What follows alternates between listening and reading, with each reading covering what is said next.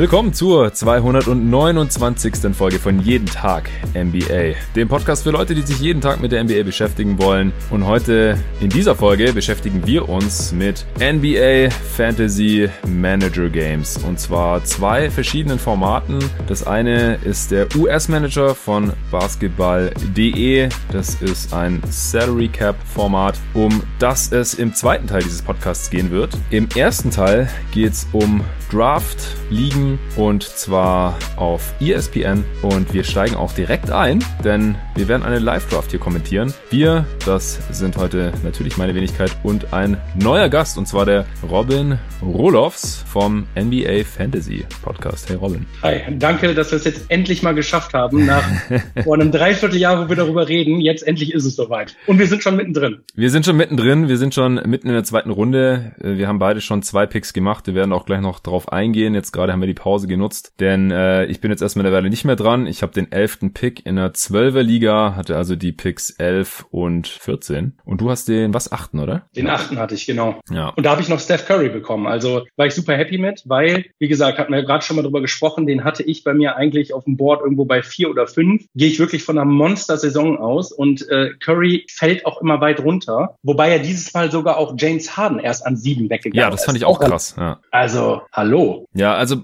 bei Harden bin ich dieses Jahr skeptischer als sonst, einfach aufgrund seiner persönlichen, undurchsichtigen Situation. Ja, wie lang zockt er noch in Houston? Äh, wie motiviert ist der? Wie fit ist der? Äh, das Ding ist halt 30 Punkte plus, die effizient sind, äh, würde der wahrscheinlich im Schlaf auflegen. Aber das System ist ja auch ein anderes. Neuer Coach, äh, weniger Spacing wahrscheinlich. Es wird eher groß gespielt und so. Also ich glaube nicht, dass wir nochmal mit derselben Saison wie der letzten jetzt von Harden zum Beispiel rechnen können. Und dann ist halt die Frage, ist er noch der beste Fantasy-Spieler? Denn je nach Kategorien und Format. War er das die letzten Jahre tendenziell? Also ich hätte ihn jetzt wahrscheinlich auch nicht an eins genommen, äh, aber an sieben ist schon heftig jetzt. Vor allem, wenn die Turnovers also, nicht zählen. Hier zählen ja nicht mal die Turnovers genau. in dieser Liga. Ja. Und ehrlich gesagt, also ich finde dieses Jahr, also man sieht es irgendwie recht deutlich, also Luca wirklich ist halt irgendwie so der High Flyer, der auch ganz oft an eins genommen wird. Ja. Finde ich, kann man auch absolut vertreten, aber mhm. dass man James Harden nicht in den ersten vier nimmt, finde ich schon sehr, sehr hart. Ja, das finde ich auch krass. Also an äh, drei oder vier hätte ich ihn wahrscheinlich auch spätestens genommen. Ich würde tendenziell auch Luca nehmen. Ich glaube, der wird noch mal eine Schippe drauflegen im Vergleich zur letzten Saison und äh, der wird einfach liefern. Also da mache ich mir gar keine Sorgen im Vergleich zu ja. Harden. Es ist immer die Frage, so wie, wie sehr versteift man sich auf den Output der letzten oder der vergangenen Saisons. Da wird ja dann immer direkt äh, mit argumentiert, ja, der gewinnt ja automatisch nie in die Kategorie. Ja gut, wenn der aber halt nicht spielt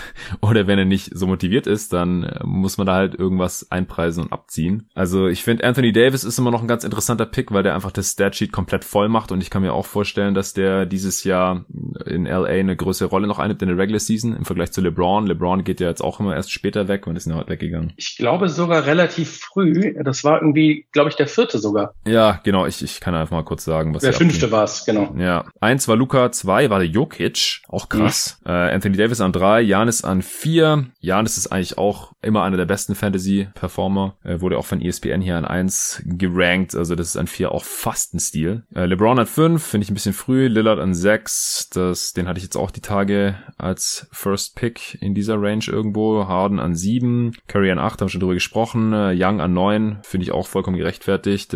Äh, geht auch Richtung 30 30, 10, viele Dreier, äh, Turnovers zählen nicht, macht ihn auch wertvoller. Dann Towns. Äh, an 10, ich war ja an 11 dran, äh, wir hatten dann kurz schon diskutiert hier, bevor wir auf Aufnahme gedrückt haben, ob ich äh, Towns nehmen sollte oder nicht, denn wenn er spielt, dann ist er auch einer der besten Fantasy-Performer, aber ich frage mich halt, wie gut ist er jetzt dieses Jahr nach seiner Familientragödie, jetzt in der Offseason? Oder die Wolves waren ja auch nicht in der Bubble, also seit wir ihn das letzte Mal spielen sehen haben einfach, also muss man abwarten, nach seinen eigenen Aussagen bin ich da leider ein bisschen skeptisch, äh, wie sehr er hier jetzt reinhauen können wird in dieser Saison. Also wäre auch vollkommen verständlich, aber wir sprechen natürlich immer aus der Fantasy-Basketball-Perspektive. Und dann an 11 habe ich Kevin Durant genommen. Ist ein bisschen risky, aber du hast, du hast mich dazu ermutigt.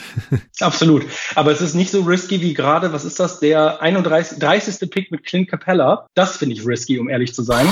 Weil Clint ja. Capella habe ich nicht mal in meinen Top 60 drin. Nee, das verstehe ich jetzt ehrlich gesagt auch nicht so ganz. Aber wir haben hier eh schon ganz äh, viele kontroverse Picks. Also ja. ich meine, wir sind jetzt gerade bei, oh, ich bin gleich dran. Also wir sind jetzt gerade bei 30 und äh, Kyrie Irving als Beispiel ist noch drauf, Donovan Mitchell ist noch drauf. Sind alle Spieler, die für mich schon lange, lange hätten weggehen müssen. Jetzt auch Rudy Gobert wieder. Also schon ordentliche Überraschung hier. Da fand ich tatsächlich äh, gestern in unserer Yahoo-Liga bei dir was äh, deutlich schwieriger, die richtigen Picks noch zu bekommen. Ja, ja. Also es ist eine interessante Liga. Es ist eine Liga, da sind viele deutsche Podcaster drin. Da war ich letztes Jahr auch schon. Ich habe letztes Jahr die Liga gewonnen. Du warst nicht dabei, deswegen kann ich jetzt nicht so wirklich vor dir damit angeben. Äh, mit Arne habe ich es immer ganz gern gemacht, weil der war in derselben Liga. Der hat sich da jetzt dieses Jahr rausgezogen, genauso sein Bruder. Erstens mal machen die ja ihren Tauchgang-Podcast gerade nicht mehr und zweitens mal ähm, ist es einfach auch zeitintensiv, wenn man da in vielen Ligen drin ist und Arne hat sich da, glaube ich, dieses Jahr auf eine einzige beschränkt. Dann äh, vom Korbjäger-Pod der Ole Frex ist nicht mehr dabei. Letztes Jahr war von IGVS von den Jungs noch einer drin, die jetzt auch kein NBA-Pod mehr machen. Also da gab es jetzt ein bisschen Umwälzung. Da sind jetzt auch Jungs von unbekannteren deutschen Pots drin und ich kann die jetzt auch teilweise gar nicht richtig zuordnen. Also ich kenne die jetzt nicht so gut wie die, die letztes Jahr dabei waren. Wir wollen jetzt auch nicht unbedingt jemanden schämen, aber ich glaube, hier sind auch Leute dabei, die das zum ersten Mal zocken. Du übrigens auch, aber Du ja.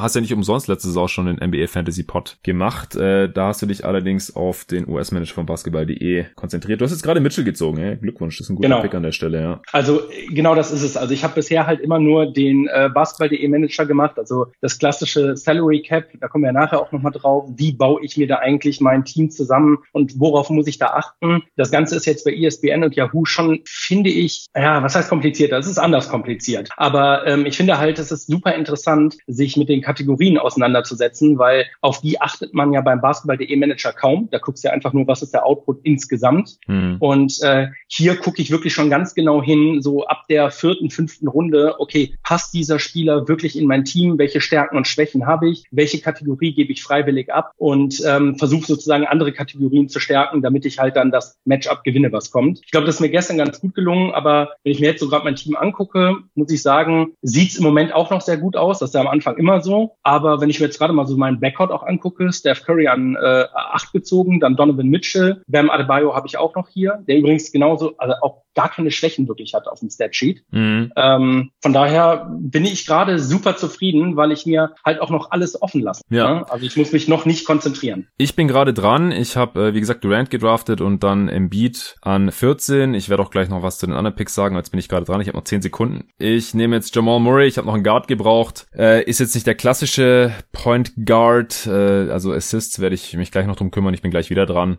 Jetzt ist äh, Doc Sire dran von Triple Double die hier auch die Liga organisieren. Der hat immer jetzt die zwei Picks vor mir und dann bin ich gleich wieder dran. Du siehst äh, Murray ja. auch vor äh, Kyrie Irving diese Saison. Irving ist mir zu verletzungsanfällig. Also es bringt halt aus meiner Sicht nichts, etwas bessere Spieler zu draften, die dann ständig fehlen. Also das ist halt super nervig dann, wenn du äh, einen Spieler drin hast, den du hochgepickt hast, der, wo du dir fast sicher sein kannst, der macht nicht die gesamte Saison. Also wenn ein Spieler halt, weiß nicht, ein äh, Fünftel der Saison verpasst, dann bringt es halt auch noch nichts, wenn er irgendwie zehn Prozent bessere Stats auflegt oder sowas. Also mhm. okay. Okay, und ich wollte auch nicht, was ich auch immer versuche, ist nicht zwei Spieler vom selben Team zu nehmen, weil äh, das ist erstens im Schedule kann es Probleme geben, wenn zu viele Spieler gleichzeitig, äh, also zwei Spieler ist noch nicht schlimm, aber auch die beiden beiden Stars ja, es, ich denke halt einfach, dass Durant besser performen wird als Irving in diesem Team, dass er äh, mehr Würfe bekommen wird. Ich finde, die sind nicht so super kompatibel zusammen. Ich will jetzt nicht sagen, dass Irving unter Durant leiden wird oder irgend sowas, aber ich, ich brauche den jetzt nicht äh, im Team, vor allem wenn ich Durant schon drin habe. Und wenn man einfach dann zu viele Spieler im Kader hat, die im selben Team sind oder sogar drei vom selben Team oder sowas, dann kann es halt, wenn es um, an die Aufstellungen geht, in manchen Nächten schon eng werden. Dann kann es sein, dass du einen Spieler auf der Bank lassen musst, der jetzt eigentlich gerade ein Spiel hat und sowas. Das ist natürlich auch nervig. Ja, absolut, auf jeden Fall.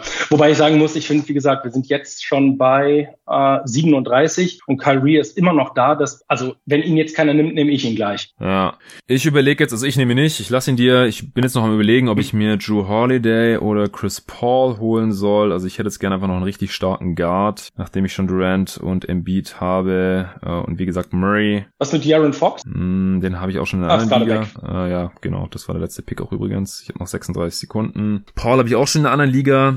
Da diversifiziere ich immer ganz gerne, weil sonst regt man sich auch einfach auf, wenn ein Spieler verletzt ist oder richtig kacke ist oder sowas. Dann sind da gleich mehrere Teams im Arsch. Paul hat natürlich den äh, äh Suns-Bonus, ja, also ich versuche ja. immer Fanpicks zu vermeiden, aber da freue ich mich dann halt immer doppelt, wenn er gut ist natürlich. Holiday kann ich mir vorstellen, dass der in äh, Milwaukee nochmal richtig aufgehen wird jetzt und deswegen habe ich jetzt ihn genommen. Okay. Du hast aber übrigens gestern auch, apropos Fanpick, auch wenn es kein Suns-Spieler mehr ist, du hast gestern auch, fand ich, sehr früh Ricky Rubio genommen. Stichwort Fanpick. Ja, aber das lag auch daran, also Rubio ist halt in zwei Kategorien ziemlich elitär für seine Draft-Position. Das ist Steals und Assists. Also das kriegt man an der mhm. Stelle eigentlich dann nicht mehr so. Äh, der hat ja neun Assists fast im Schnitt und 1,5 Steals oder sowas. Kann sein, dass es in Minnesota jetzt ein bisschen weniger wird. Äh, kommt er vielleicht auch von der Bank. Und ansonsten äh, ist er halt in manchen anderen Kategorien nicht so toll. Äh, niedrige Field Goal Percentage, wenig Punkte, wenig Dreier. Äh, gute Freiwurfquote hat er auch, aber er zieht nicht so viel Freiwürfe. Also klar, den muss man nicht so hoch draften, aber an der Stelle kriegst du eigentlich kaum noch Spieler, die in ihrer Kategorie äh, sehr weit oben stehen, normalerweise. Jetzt ist Fred van Fleet auch noch weggegangen. Also das mm. heißt, ein Pick noch vor mir. Wenn ich Glück habe, kriege ich Curry. Wenn nicht, glaube ich, würde ich, oh, dann, dann tue ich mir schon schwer, was ich dann mache. Ja. Jetzt soll mir einfach nur nicht Curry wegnehmen wegnehmen. Ach, Elijah Ones Erben ist das. Ich bin gespannt. Ja, das bin ist gespannt. Leon. Schon, ja. ja. Bei dem der hatte vorhin schon einen. Ja. Äh, genau, der, der hat Siakam genommen. Siakam in, äh, äh was ist das, Runde 2, Pick 4. Ah, ja. Middleton. Chris Middleton hat er genommen. Dann ist Curry. Damit ist klar, Curry ist dann bei mir. Okay, sehr gut. Denkst du, dass äh, Chris Middleton unter, ähm, unter Drew Holiday leiden wird? Hm, ich glaube nicht besonders. Nee. Ja, ich glaube, ich lese mal noch ein paar Picks vor, die, zu denen wir jetzt vorhin nicht gekommen sind. Also, bis Durant hatte ich gesagt, dann an 12 ging Devin Booker weg. Den hatte ich mir auch mit dem, mit meinem zweiten Pick an 14 dann schon überlegt. Äh, Tatum war auch ein Kandidat, den habe ich auch schon in der anderen Liga äh, relativ hoch gedraftet gehabt. Dann äh, an 14 waren die aber schon weg. Dann habe ich mich für Embiid entschieden, ist auch risky, weil er auch relativ oft verletzt fehlt und ja, sein Potenzial bisher noch nicht ganz erfüllt hat, aber jetzt mit mehr Spacing könnte ich es mir schon vorstellen. Ich hoffe einfach, dass er fit bleibt und dann ist er vielleicht der, einer der besten Center in, in Fantasy. Also Jokic, wie gesagt, ging hier an zwei weg. Embiid füllt halt einige Kategorien gleich auf einmal. Punkte, Rebounds, äh, Blocks ist auch noch ganz gut dabei. Er zieht viele Freiwürfe, die er ganz gut trifft. Dann äh, ging Beal weg an 15, Siakam an 16, fand ich relativ hoch. Ich hätte ihn letztes Jahr auch ziemlich hoch gedraftet in dieser Liga, aber habe eher trotz Siakam gewonnen, nicht weil ich den so hochgepickt hatte, glaube ich. Also war natürlich gut, aber fand ich auch sehr früh an 17 hast du Adebayo genommen gehabt. Dann äh, Simmons, SGA auch relativ früh an 19, finde ich. Westbrook mhm. an 20, da muss man halt irgendwie hoffen, dass der da jetzt in äh,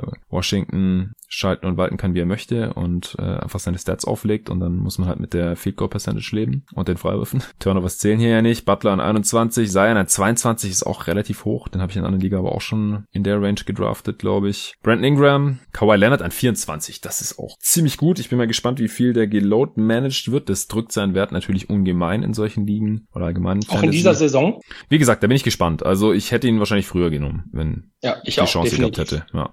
Der Andre Ayton an 25, der ging jetzt ja auch schon in der Range weg und dann wurde er direkt suspendiert. Das hat natürlich einige Teams direkt gekillt. Äh, ich glaube, der wird nochmal einen guten Schritt nach vorne machen, neben Chris Paul jetzt in, in diesem Team. Punktemaschine, Rebounds, hohe Field Goal Percentage. Morant, George, Vucevic und dann kam der Clint Capella Pick, den wir vorhin schon angesprochen haben. Also Capella vor Gobert, das kannst du eigentlich nicht rechtfertigen. Nee, das kannst du nicht. Ja. Und vor allen Dingen, was man halt auch vergisst, einfach, dass wenn du dir einen Spieler wie Capella reinholst, du ruinierst dir halt auch direkt einfach ein paar Kategorien. Ne?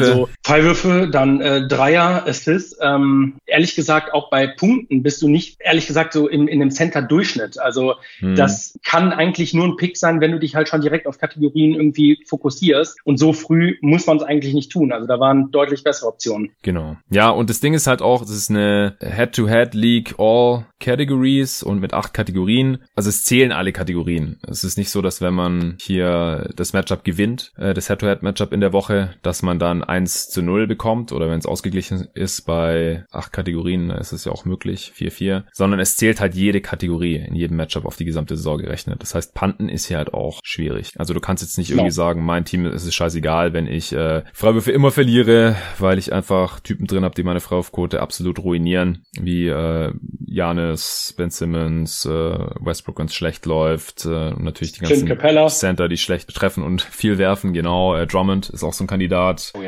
Der Dwight Howard war es früher immer, Shaq ganz früher. Also ich zock solche Sachen schon seit 15 Jahren oder sowas. Früher auf NBA.com habe ich damit angefangen, ich glaube gegenüber Yahoo dann. Und jetzt bestimmt Hast du noch das Basket-Manager-Spiel mitgemacht, wo man noch alles per Post einsenden musste? Nee, das habe ich nicht gemacht. Das habe ich immer nur gesehen und habe dann gedacht, ah, oh, das wäre mal cool, aber da war ich irgendwie so zwölf 12 und dann äh, ging es auch relativ bald schon online. Hast du das noch gemacht? Ja, ich habe das noch gemacht. Ich komme ja auch so ein bisschen aus der Generation von Arne und äh, damals gab es nichts anderes. Hier, äh, der Draft läuft ganz äh, locker flockig durch, aber es wird überhaupt nicht in den Chats diskutiert, im, im Chat diskutiert, sehe ich gerade. Das ist eigentlich untypisch. Also in den meisten Ligen, wo ich drafte, da geht's immer heiß her in den Chats. Jeder Pick wird kommentiert oder zumindest jeder zweite und hier passiert gar nichts. Ich weiß, dass die Jungs vom Triple Double Podcast gerade auch irgendwie noch was aufnehmen. Das haben sie letztes Jahr auch schon gemacht. Und keine Ahnung, vielleicht nimmt noch gerade jemand auf. Also in der Liga voller Podcaster ist das nicht ausgeschlossen und deswegen schreibt hier keiner. Chris Paul ist jetzt erst gerade gedraftet worden, sehe ich. Mhm, sehr spät. Auf der anderen Runde. Seite haben sie mir auch gerade die Forwards weggenommen, die ich haben wollte, nämlich dein Mann Kelly Oubre und auch äh, Michael Porter Jr. wären jetzt meine beiden gewesen, die ich gerne gehabt hätte. Hm. Ja, ich muss auch langsam wieder gucken, wann bist du dran? In äh, vier Picks. Ja, das heißt, ich bin in sieben Picks dran, dann muss ich auch mal wieder ein Blick auf die Spieler werfen. Ich äh, denke jetzt natürlich nicht laut, weil du bist vor mir dran. Äh, aber Forwards, finde ich, wird dann immer recht schnell dünn so in dieser Range. Also ja. das ist in jeder Liga so. Und man muss ja immer die Position ausfüllen. Die haben ja auch ganz traditionell gehalten. In meinen Ligen, in meinen jeden Tag NBA-Ligen, gibt's ja auch fünf. Du bist auch in einer am Start, in der einen Yahoo-Liga. Da habe ich mich auf Guard, Forward und Center beschränkt. Einfach äh, in erster Linie, weil es das reale Spiel ein bisschen besser abbildet. Äh, wir sind einfach mittlerweile in einer Ära des positionslosen Basketball, vor allem in der Offense. Und da finde ich das dann nicht mehr ganz zeitgemäß. Und zweitens sind die Positionseinteilungen bei den Spielern manchmal so sinnlos, dass du dich einfach fragst, wieso ist der Typ jetzt nur Shooting Guard, wenn der in der Realität ja. genauso gut als Small Forward auflaufen könnte oder es auch sogar tut und du kannst den per se dann einfach nicht da einsetzen. Das regt mich dann so auf, dass ich auf so eine Scheiße einfach keinen Bock habe. Das regt mich genauso auf wie die Kommentare von Check, wenn er dir erzählt, äh, dass äh, Anthony Davis zum Beispiel kein Big Man ist oder was oh. alles unter irgendwelche klassischen Definitionen ja. fällt, wo du immer denkst, hey, hör einfach auf damit. Lass uns Fantasy Basketball spielen, lass uns das irgendwie so abbilden, dass wir alle vernünftige Teams irgendwie auch, ja, also dass sie switchable sind, wie man so schön sagt. Also dass irgendwie die Position so, es ist absurd, aber leider ist es so. Also ja. deswegen, ich bin jetzt auch gerade dabei, ich habe ja meinen Point Guard, meinen Shooting Guard, also Steph Curry und Donovan Mitchell. Mein Center habe ich schon und jetzt muss ich einfach auf Small Forward und Power Forward gehen und mhm. es wird bei mir auf, wenn er noch da ist, auf äh, Gordon Hayward äh, hinauslaufen. Mhm erwarte ich auch eine starke Saison von. Ähm, auch äh, kleiner Spoiler-Alarm, äh, auch für den Basketball.de-Manager, glaube ich, ganz gutes Preis-Leistungs-Verhältnis. Mhm. Und in dem Fall halt, er kostet mich auch keine Kategorie. Also einfach sehr ausgeglichen. Ja. ja. Das wird wahrscheinlich mein Pick sein. Also Steals und Blocks ist bei ihm natürlich einfach auch so ein bisschen unterdurchschnittlich, aber eben auch nicht so schlecht, dass man mit ihm nicht arbeiten kann. Von daher ist das mein Pick. Nice. Da ist es passiert. Jetzt habe ich noch zwei Dudes vor mir. Ja, ich habe jetzt auch den Power Forward Spot noch leer, also Durant kann man als Small Forward und Power Forward auflaufen lassen. Ich mache mir da meistens nicht so den Stress. Ich gehe in der Range dann schon ganz gerne eigentlich noch auf den BPA und schaue dann einfach, dass am Ende mal bei meinem Team die ganzen Positionen ausgefüllt sind. Aber es gibt halt super wenige jetzt wirklich Forwards in der Range. Es sind meistens jetzt auch irgendwelche Combo-Bigs, also Green ist hier noch, da habe ich zu sehr Angst und der, der bringt sehr viele Assists für einen Power Forward, aber relativ miese Field Goal Percentage, ähm, kaum Punkte, nur ein Dreier pro Spiel. Also das sind jetzt als die Projected Stats, aber das äh, wird ja auch ungefähr hinkommen. Und dann haben wir jetzt hier noch ein paar Combo Bigs, also Montrezl Harrell kann man als Power Forward auflaufen lassen, Al Horford, Lamarcus Aldridge. Also Horford und Aldridge kommen für mich gar nicht in Frage. Die sind älter. Miles Turner? Die werden Miles Turner ist Center. Okay. Ja, Miles Turner ist bei Yahoo äh, Power Forward, komischerweise, und ja. hier nicht. Also, ja.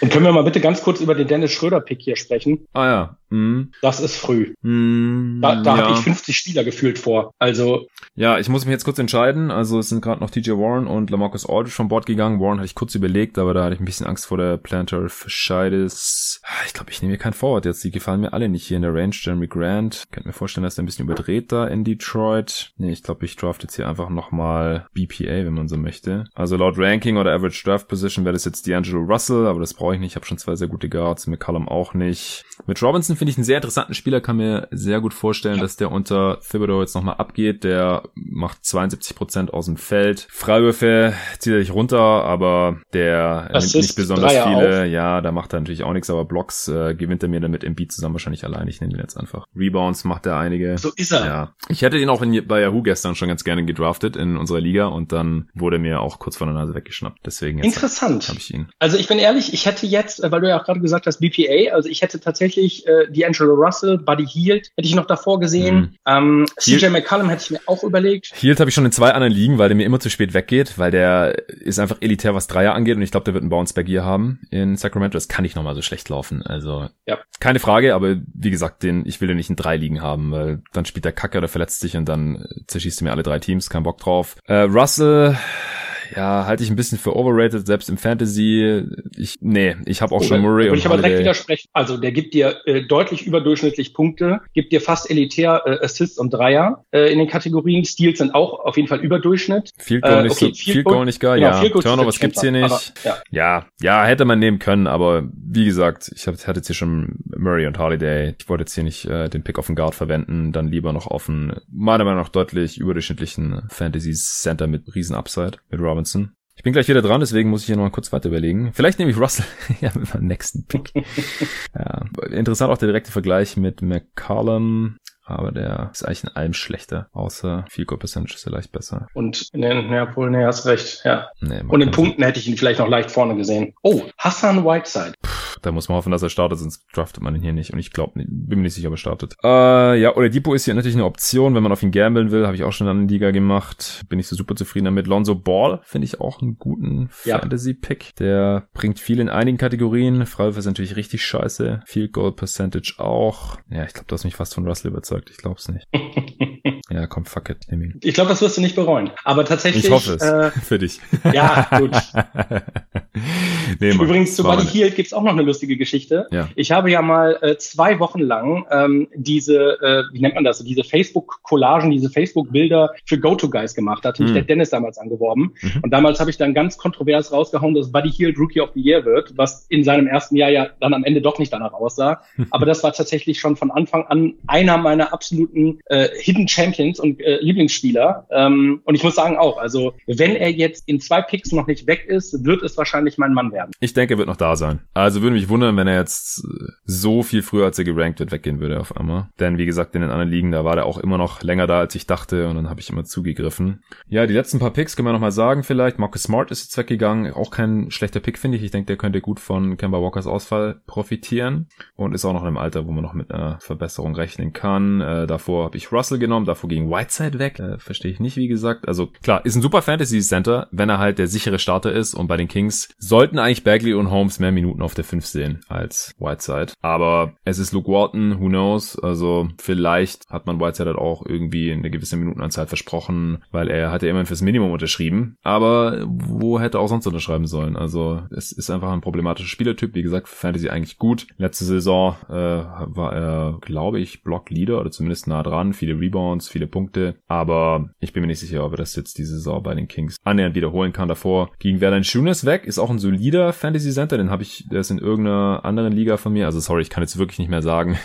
in welcher Liga was passiert ist, denn es ist meine vierte Draft jetzt gerade und morgen habe ich auch nochmal zwei. Aber den habe ich mal noch genommen, als der ziemlich tief runtergefallen ist und ich denke, der wird auch wieder solide Zahlen auflegen da. In Memphis hat er auch kaum Konkurrenz auf der 5, vor allem solange Triple J ausfällt nicht. Davor habe ich Robinson genommen, davor ging Aldridge noch weg. Der ist interessanter geworden, seit er jetzt wieder Dreier ballert in San Antonio. Aber ist halt auch mittlerweile schon so alt, dass ich mir nicht mehr sicher bin, wie viele Minuten der wirklich noch sehen wird oder ob er nicht deutlich abbaut. Dieser Vergleich. Davon. Du siehst, ja? Ich habe Buddy Hield doch nicht genommen. Ich habe mich am Ende doch für Lonzo Ball entschieden. Also es war so ein 50-50-Gamble zwischen den beiden. Ja. Und irgendwie muss ich sagen, ähm, bei Buddy ist es halt so, er gibt dir halt Punkte und er gibt dir auf jeden Fall Dreier. Der Rest finde ich Rebounds, Assists, Steals, Blocks, das ist alles so unter Durchschnitt, vielleicht Durchschnitt. Und ähm, ja, bei Lonzo ist es im Prinzip genau umgekehrt. Also er bringt ja alles ein bisschen über Durchschnitt, nur bei äh, Punkten halt nicht. Und da Turnovers bei ihm ja hier oder in dieser Liga rausfallen, ist es dann für mich dann doch Lonzo gewesen. Ja, nee, ist ein solider Pick. Äh, dann Julius Randle finde ich auch viel zu früh. Ich bin mir nicht sicher, was für eine viel Rolle er einnehmen wird da in New York. Naja, ja. ganz ehrlich, also ich frage mich tatsächlich, ob wir Julius Randle in, keine Ahnung, ich weiß nicht, wie lange sein Vertrag noch läuft, aber ob wir ihn mit Abschluss seines Vertrags überhaupt noch in der Liga sehen, weil ich finde, er gibt dir kein Spacing. Er, ganz ehrlich, ich finde, er ist für die moderne NBA nicht gemacht, unabhängig davon, dass er zocken kann. Ja, von der Bank halt. Also als Bankscorer kann ich mir noch vorstellen, so als dritter, vierter Big in der Rotation. Nicht von einem Contender vielleicht, aber weißt du, in so einer Montrezl Harrell Light Rolle oder sowas. Das kann ich mhm. mir schon vorstellen vorstellen. Danach Bojan Bogdanovic, den habe ich auch in einer anderen Liga gedraftet. Der bringt einem ziemlich viele Punkte äh, bei guten Quoten, Dreier, aber sonst auch nicht so wirklich viel. Josh Richardson. Jetzt wird's richtig abenteuerlich. Lamello Ball. Ja, äh, kommen wir gleich zu. Hast du nicht Josh Richardson gestern gedraftet? Den habe ich super spät noch bekommen ja. und das ist auf jeden Fall, das ist ein Stil. Den hätte ich nämlich, da, den hatte ich auch schon in der Queue drin hier und dann hast du ja. mir den weggenommen. Ja. ja, so ist das. Aber äh, also ehrlich gesagt, jetzt an der Stelle wäre er mir ein Tick zu früh. Mhm. Also wir sind jetzt in der sechsten Runde. Da weiß ich noch nicht, ob ich zugeschlagen hätte. Also da hätte ich dann eben doch noch mal so ein paar Spieler. Buddy Hield ist ja immer noch drauf, hätte ich noch davor gesehen. Ähm, auch Devonta Graham hätte ich noch davor gesehen. Äh, auch Draymond Green ist immer noch drauf. Ja. Ich weiß, du bist kein Riesenfreund davon, aber ich glaube an der ja, Stelle. Ja, jetzt dann langsam schon. Also ne? ist halt immer noch mit einem Risiko verbunden, aber ich glaube, wenn ich jetzt dann bald einen Pick hätte, aber es sind noch zehn oder so, bis ich wieder dran bin, elf sogar, wird wahrscheinlich nichts. Gerade ist der gute alte Patrick Preis, Kollege von GoToGuys.de, dran. Ah, hat Steven Adams genommen und Buddy Hield.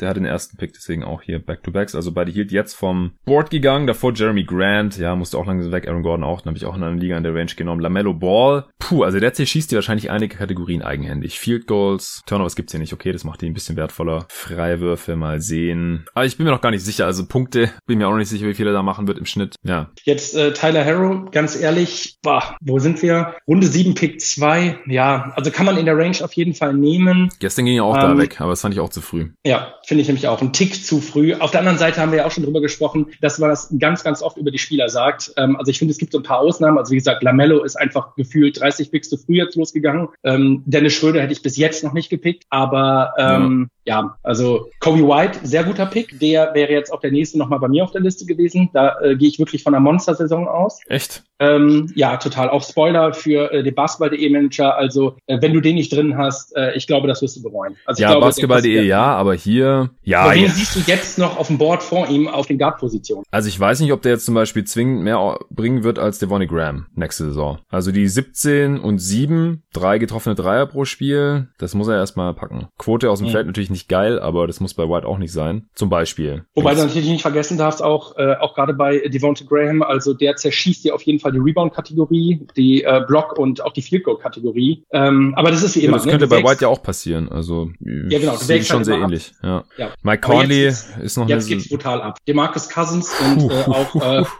Harrell. Also wow. Wow. Also Harrell finde ich gar nicht so schlecht hier in der Range. Ich glaube, dass der ähnliche Zahlen wie letztes Jahr auflegen wird. Äh, bei den Clippers, nur dann halt bei den Lakers. Also in Regular Season wird er, glaube ich, schon eine große Rolle haben. Und er äh, bringt ja Punkte, äh, effiziente Punkte auch, paar Rebounds, ein bisschen Blocks. Also finde ich jetzt nicht äh, total mies hier. Brandon Clark. Brandon Clark. Ja, finde ich auch ein bisschen früher, wenn Triple J zurückkommt, dann geht er halt auf die Bank. Also jetzt für die nächsten ein, zwei Monate ist es ein guter Pick hier, aber also ich bin ein riesen Brandon Clark Fan. Ich würde ihn auch sofort draften, aber halt erst so nächste oder übernächste Runde vielleicht. Ich hätte zugeschlagen. Ja, ich ja. hätte zugeschlagen. Da, ich habe aber noch einen Power Forward vor ihm, den nehme ich jetzt, und zwar äh, Laurie Markham. Und hm, schick mal, dann habe ich ihn auch.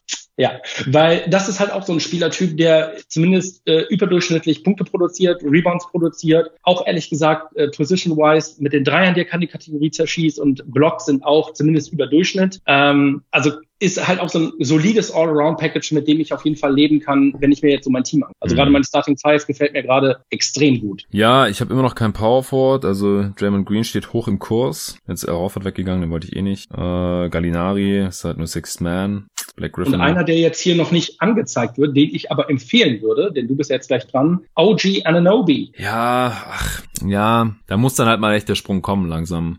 Der der füllt auch so die defensiven Stats, glaube ich, nicht schlecht. Aber letztes Jahr 10 Punkte pro Spiel oder sowas. Assists bringt er auch nicht. Das wäre mir schon noch ein bisschen sehr früh hier. Der bringt halt bisher Rollenspieler, eine Rollenspieler-Stat. Dem nächsten Pick bin ich dran. Es gibt noch ein paar andere interessante Spieler auf dem Board. Äh, Oladipo. Graham nehme ich nicht, also ich nehme jetzt keinen Guard mehr. Lou Williams daher auch raus. Mike Conley auch. LeVert, äh, auch eher Six Man. Walker ist raus. Ruby haben wir schon gesprochen. Sexton bringt einen Haufen Punkte noch, aber brauche ich jetzt gerade auch nicht unbedingt. Aber Sexton Sechsten bringt dir auch mehr als nur die Punkte. Ja, ja. Also, ne, Assists, Three-Point, Steals sind auch Kategorien, die zumindest Also Assists bringt er halt sau wenig für seine Position. Ich glaube drei oder so. Ich nehme jetzt Draymond. Äh, Turnovers gibt's ja auch nicht. Also das macht ihn auch nochmal ein Stückchen ja. wertvoller. Oh, der Depot ist noch weggegangen sogar vor mir. Aber den wollte ich eh nicht. Jetzt muss ich nur noch überlegen. Ich bin ja gleich nochmal dran. Wer von den Spielern mir hier gerade noch zusagt. Also es sind jetzt auch, ja, ne, also positionell ist es jetzt egal.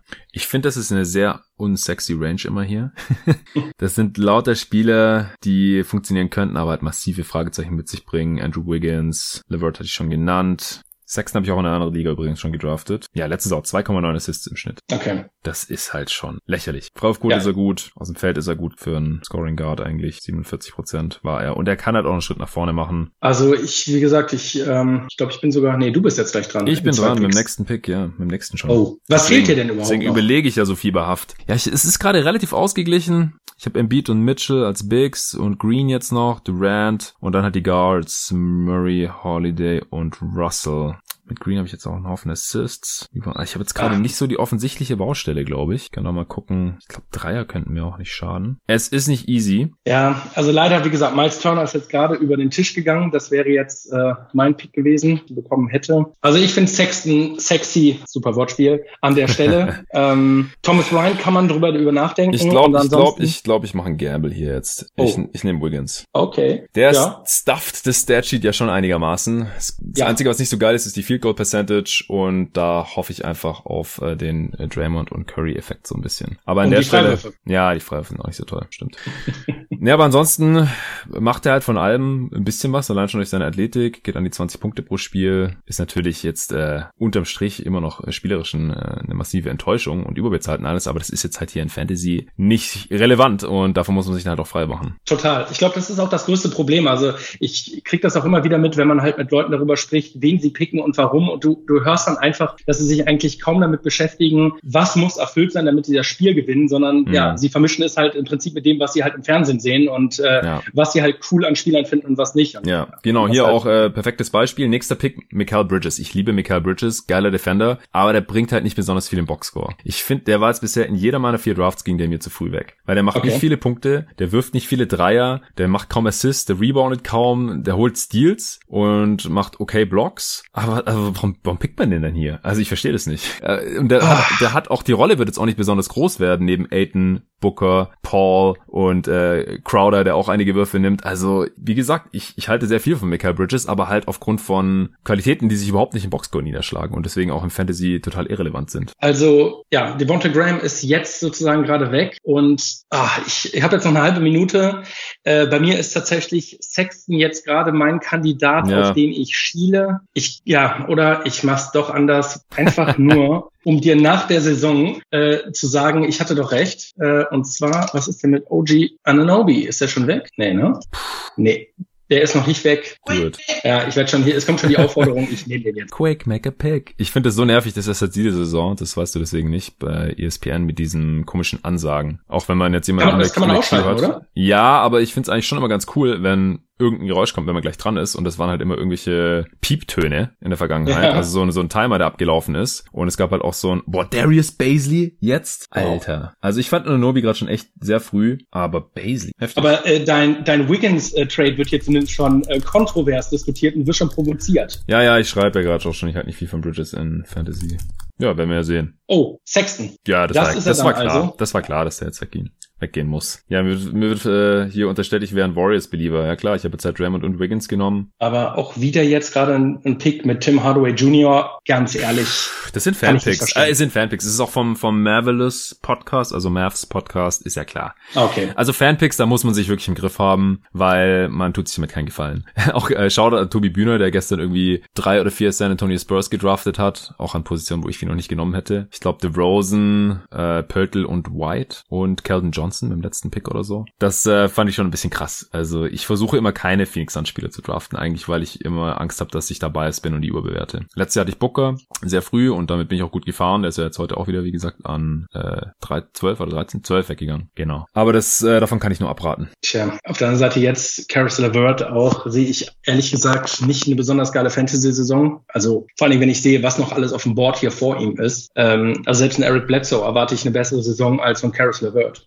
Fantasy-wise. Ist das ein Hot Take? Musst du, musst du schon Ja, na, Ja, ich überlege gerade. Bin mir noch nicht sicher, was Bledsoe in New Orleans leisten kann. Ja, die sind wahrscheinlich auf einem ähnlichen Niveau, denke ich. Also bei LeVert, da preist man da wahrscheinlich immer so ein bisschen noch die Upside mit ein und dass er vom Platz neben Durant und Irving profitieren kann. Also ich, ich, hatte schon über ihn nachgedacht. Conley, ja, okay. kann jetzt hier mal nehmen. Äh, ist halt Spieler, die älter werden. Also man darf hier auch nie, man darf nie nach Namen draften. Irgendwelche Stars, die es seit Jahren bringen und so, da muss man sich überlegen, bringt das halt in der nächsten Saison auch noch. Aber Conley konnte man jetzt hier, glaube ich, schon machen. Gallinari, wie gesagt, kommt nur noch von der Bank, wird da sicherlich seine Punkte machen, aber wahrscheinlich nicht mehr so viel wie in den letzten Jahren. Lou Williams ist immer noch ein ganz äh, solider Fantasy-Spieler, was halt äh, Punkte und Assists angeht an dieser Stelle. Letzte Saison 19 und 6 aufgelegt aber bringt halt überhaupt keine Blocks und äh, zerschießt dir die Field Goal Percentage auch wenig Steals für einen Guard. Dafür äh, zieht er seine Quote unglaublich nach oben. 86 Prozent bei sehr vielen Versuchen. Er hat jetzt von allen Spielern, die noch auf dem Board sind, hat er letzte Saison die zweitmeisten versuchten Freiwürfe gehabt. Und wenn man dann 86 Prozent trifft, das ist halt schon sehr gut noch an der Stelle. Was ist äh, mit Blake Griffin, der jetzt gerade weggegangen ist? Das,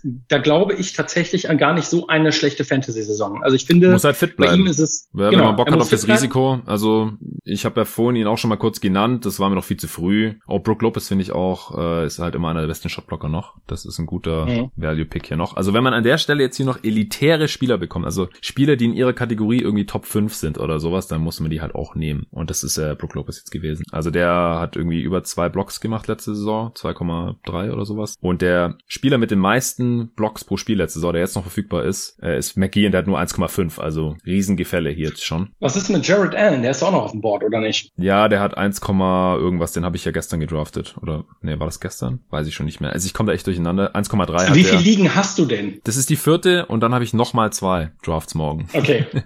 also sechs. Ich habe außerdem jeden Tag mindestens einen Podcast selber aufgenommen und war dann noch bei zweien zu Gast. Also ich habe jetzt einfach jeden Tag zwei Pots und eine Draft im Schnitt gehabt. Ich komme einfach völlig durcheinander und bin auch total du durch. Auf die Saison. Ich freue mich auf die Saison, ich freue mich auf Weihnachten und ich freue mich ehrlich gesagt auch drauf, jetzt mal irgendwie eine Woche oder so kein Pot aufzunehmen, denn ich bin bin sehr sehr durch. Also. Aber dein dein dein Wettenpot ist durch, oder? Weil den muss ich noch hören. Ja, der ist auch schon raus. Den habe ich vorhin noch kurz rausgehauen, während äh, wir hier schon die ersten Picks gemacht haben, kurz bevor wir hier auf Aufnahme gedrückt haben. Da habe ich den rausgehauen. Sehr gut. Da oh, Killian Hayes. Hayes. Sehr schön. Ja, ist ein Believer. Ja, ist relativ früh aufwendig. Wer ist denn das? Lannyville Ballers. Ach so, die äh, Triple-Double-Jungs, die haben auch zwei Hörer reingeholt hier in die Liga. Stimmt. Weil so viele Plätze frei geworden sind durch die Jungs, die ich vorhin genannt habe, die nicht mehr dabei sind diese Saison. In dieser Liga sind jetzt hier auch zwei Nicht-Podcaster, aber Podcast-Hörer drin. Ich glaube, das ist einer von denen. Talking the Game ist der Benne dabei, der hat da Dante DiVincenzo gerade genommen. Ja. Was ich aber interessant finde, ist tatsächlich, dass alle die Finger auch von Kemba Walker lassen. Also absolut richtig, aber hm. ich meine, er ist jetzt hier bei ESPN an 55 äh, gerankt und wir sind, bei welchem Pick sind wir? Bei 104, nee, 100 aktuell. Ja,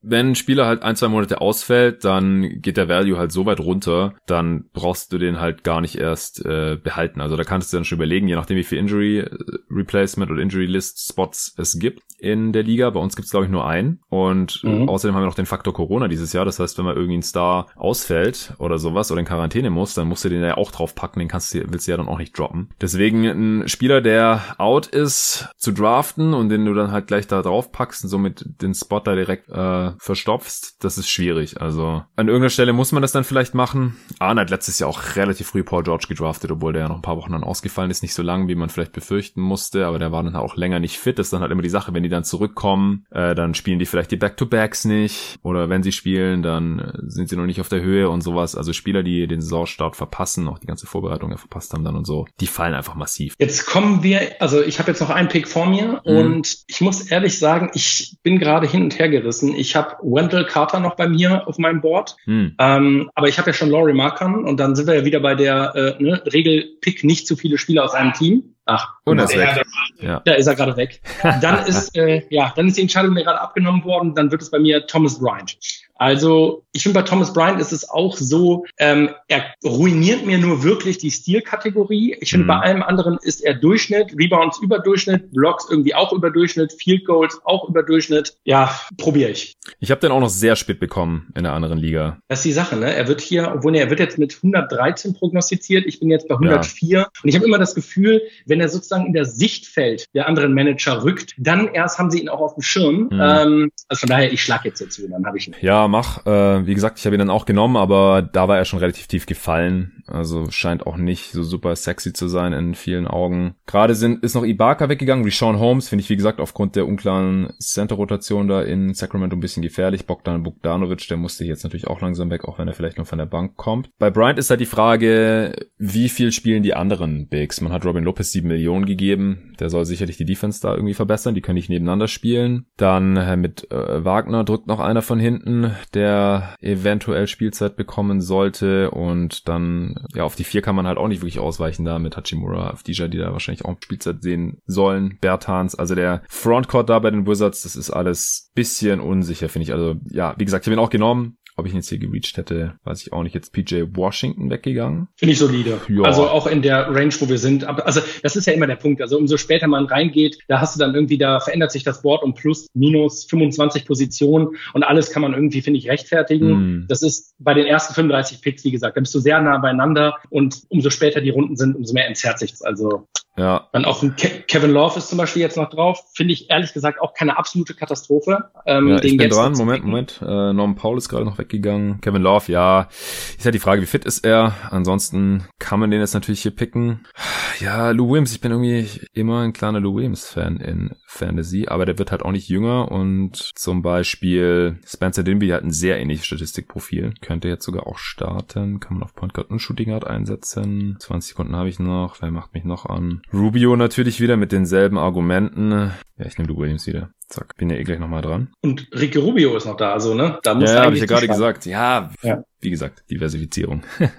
und dieses Mal habe ich auch kein Assist-Problem, glaube ich. Also, ja, obwohl, vielleicht habe ich auch ein Assist-Problem. ich, immer wenn ich äh, Out-of-Position Production habe, also wie Green halt, der mit sieben Assists von äh, Big oder Powerford halt echt viel bringt, dann verliere ich immer so aus den Augen, dass ich auf den anderen Positionen vielleicht ein bisschen unterdurchschnittlich bin. Mit Murray Holiday. Durant, okay, der bringt vielleicht auch noch ein paar mehr für uns Forward, Embiid, ja, Russell, stimmt, Russell habe ich auch noch. Robinson und Wiggins bringt dann nicht so viel. Ja, vielleicht brauche ich ihn nicht, nee. Was ist denn hier, wenn ich äh, jetzt gerade nochmal über Assist nachdenke, was ist denn mit äh, Markel Fultz? Finde ich, ehrlich gesagt, wenn du auf die Kategorie schielst, auch keinen schlechten Pick. Hm, ja, der, der schießt ja halt ein paar andere Kategorien. Duncan Robinson ist gerade weggegangen. Puh, ich denke gerade nämlich schon über Davis Bertans nach. Der dir 3,7 Dreier pro Spiel bringt, aber ist halt diese Wizard-Situation. Fünf Rebounds letzte Saison, wenig Assists, Steals und Blocks, schlechte Field Goal Percentage auch. Ich mag die Field Goal Percentage auch überhaupt nicht in, in Basketball, weil die guten Dreierschützen, die sind da alle scheiße drin oder die meisten, weil sie halt viel Dreier nehmen. Ja, Jared Allen kann man definitiv auch vertreten. Zerschießt ja natürlich Dreier und auch Steals ganz stark. Ja, und ich habe ja schon mit Robinson. Genau. Wobei ich glaube, wenn wir äh, über Mitch Robinson reden, Nerdens Noel, auch äh, Stichwort wieder Basketball.de Manager, super günstig und man hört ja von den Knicks Beatwritern, dass er zumindest einen guten Shot hat, auch äh, auf seine 20 Minuten zu kommen. Und äh, hm. ich weiß nicht, ich glaube, das äh, könnte auch ein Gamble sein, was ich aus, obwohl dir bei Noel natürlich immer äh, Punkte und äh, Assists und auch Dreier komplett zerschossen werden. Fünf Sekunden noch, Jonathan. Jetzt Jo, ich nehme Bertons. Okay. ja, schon ein bisschen fast zu spezialisiert hier an der Position. Aber es sind jetzt auch nur noch drei Picks danach. Nee, stimmt gar nicht vier. Naja, er sollte elitär sein in dieser Kategorie. Und ich gehe mal davon aus, jetzt mit seinen 80 Millionen wird er auch weiterhin seine Spielzeit bekommen. Sonst hätte das Signing nicht so viel Sinn ergeben. Wie sieht's aus mit äh, Scary Terry Rozier? Jetzt auch, äh, wo äh, Lamello da ist. Ähm Glaubst du, hm. glaubst du, dass er noch einen Wert hat für Charlotte? Äh, ich glaube, der kommt jetzt von der Bank. Also will ich hier jetzt, glaube ich, eher nicht draften. Oder jetzt noch nicht. Also auf jeden Fall jetzt noch nicht. Letzte Saison war der ja ganz solide im Fantasy. 18, 4 und ja. 4. Ein Steal pro Spiel. 2,6 Dreier. Gute Freiwurfquote. Schlechte Field Goal Percentage. Aber ich glaube, der könnte unter Lamello natürlich zum einen, aber auch unter Hayward halt leiden. Seine Spielanteile. DeLong Wright, ja. Auch, ähm, also ich finde ihn jetzt hier für äh, ESPN zu früh gepickt. Ja. Aber ähm, bei basketball.de finde ich, ist äh, das für den Preis auch ein super, ein super Gamble. Kann gut sein, dass seine Rolle in Detroit halt größer ist als in Dallas zuletzt. Auf der anderen Seite spielt da Derrick Rose und Killian Hayes, die beide viele Minuten bekommen werden. Also Rose so lang fit natürlich. Bei Wright kann man halt ein bisschen darauf hoffen, dass er unter seinem alten neuen Coach Dwayne Casey wieder mehr Minuten sieht. Kennen sich schon aus Toronto. Terrence Davis. Ole Jones Erben. Das ist ein Fanpick, weil er den mal zufällig äh, persönlich kennengelernt hat. Bei dem war ich neulich im Pod okay. und äh, stehe ein bisschen in Kontakt mit Leon. Das ist so ein Nachwuchsschreiber und Podcaster. Und das hat er mir mal erzählt. Und das ist der Grund, warum man hier gedraftet hat. Also, was haben wir? 12er Liga mit 13, nee, 14 Spielern. Im Prinzip sollte man halt nur Spieler mit Starterminuten draften. Und ich weiß nicht, ob das auf Davis zutrifft. Also, ich. Ah, du bist dran. Hin und her gerissen, ja. Und es wird doch, es wird Kevin Love. Mm, ja, kann ich verstehen an der Stelle. Ist natürlich ein Gamble, genauso wie Black Griffin und Konsorten, die früher mal natürlich ganz oben gedraftet wurden. Ich kann mich erinnern, Love war auch mal ein Top 10 Pick früher in seiner Prime, als der ordentlich Punkte in Rebounds aufgelegt hat. Assists, Dreier. Also, das war ein absolutes Fantasy-Monster. Aber erstens mal macht er nicht mehr so viel und zweitens ist er halt auch ständig verletzt und ich weiß auch nicht, wie viel Bock er hat noch auf die Cavs. Ja, das habe ich mich äh, übrigens auch tatsächlich gestern Abend noch mal kurz gefragt. Also glaubst du, es gibt eine Franchise oder auch eine Stadt, wo Spieler so ungern bleiben wie in Cleveland? Musst du über eine andere Stadt nachdenken oder über die Frage an sich? Ich überlege gerade, ob es noch eine andere Stadt gibt. Aber die Cavs sind da sicherlich relativ weit vorn dabei. Also ich äh, ich, glaube, ich mache mir mal äh, den Spaß und fahre mal mit Google Street View durch Cleveland. Würde mich auch mal interessieren, was man da so Geiles sehen kann. Ich war, ich war noch nie da. Also ich war jetzt äh, letztes Jahr in äh, Philly und, und New York, ähm, wobei ich den, äh, wie soll ich sagen, Unterschied auch schon krass fand. Also als ich nach Philly reingefahren bin, ähm, puh, also das war, das war schon tough, was man da so gesehen hat. Mhm. Aber äh, Cleveland, finde ich, ist einfach unfassbar ja, sexy. Detroit ist, weiß nicht, ist Detroit sexier? Ja, guter Punkt. Auf der anderen Seite, da hast du wenigstens noch irgendwie sowas wie eine Historie, äh, mhm. äh, wo du irgendwie drauf, also das ist ja auch irgendwie so eine Sache, ne? Für mhm. welchen Franchise spielt man? Was verbindet man irgendwie damit? Hat das so eine Art von, ja, äh, Ruhm, äh, an ja. dem man irgendwie äh, anknüpfen kann? Die Cavs sind schon verdammt sexy. Ja, Kendrick Nunn. Ja. Finde ich viel zu früh hier. Der Backcourt, ja. der Heat ist total voll. Letzte Saison war ein guter Starter. Ich habe mir den, ich habe den noch undrafted gesigned, äh, mir geholt und der hat mir da gute Dienste geleistet. Aber ich weiß gar nicht, ob die Saison noch startet oder wie viele Minuten noch bekommt. Da ist Avery Bradley da, Dragic ist noch da. Hero muss ja irgendwie seinen Hype rechtfertigen und wenigstens ein paar Minuten mehr spielen als letzte Saison. Duncan Robinson ist noch da. Also keine Ahnung, warum er den hier pickt. Vor allem, wenn halt so Eric Bledsoe noch auf dem Board ist oder sowas. Jemand, der garantiert startet und vier Minuten sieht. Ricky Rubio, ähnlich, hatte ich ja vorhin schon gesagt. Also letzte Saison 8,9 Assists, 1,6 Steals. Ich guck gerade mal. Das ist mit Abstand die meisten Assists, die noch auf dem Board sind und die zweitmeisten Steals nach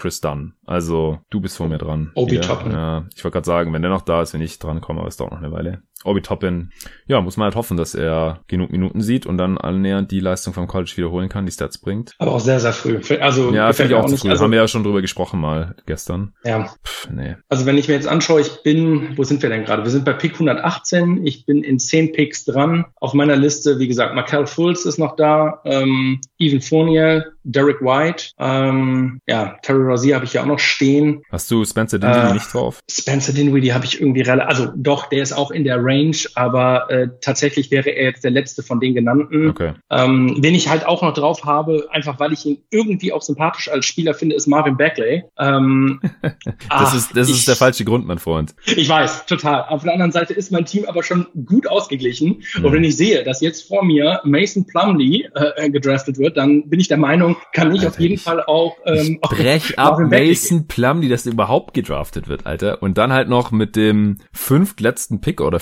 viertletzten. Also wir sind jetzt gerade am Ende der zehnten Runde. Ab. Ja. Auf der anderen Seite Mason Plumley, ich weiß, also da haben wir ja auch, wie soll ich sagen, ähm, sind wir nicht auf ähm, der gleichen Seite. Ich glaube, dass er hat ein Contract Year. Ich glaube, er wird spielen. Er spielt solide. Ja, Basketball.de kann man drüber nachdenken, weil der scheiß billig ist. Genau. Mal, aber er ist also nicht Contract Year. Er hat doch gerade erst einen, einen, Vertrag bekommen. Hat er? Ja, er ist doch so nach Detroit gekommen. Ach, stimmt. Ja, du hast recht.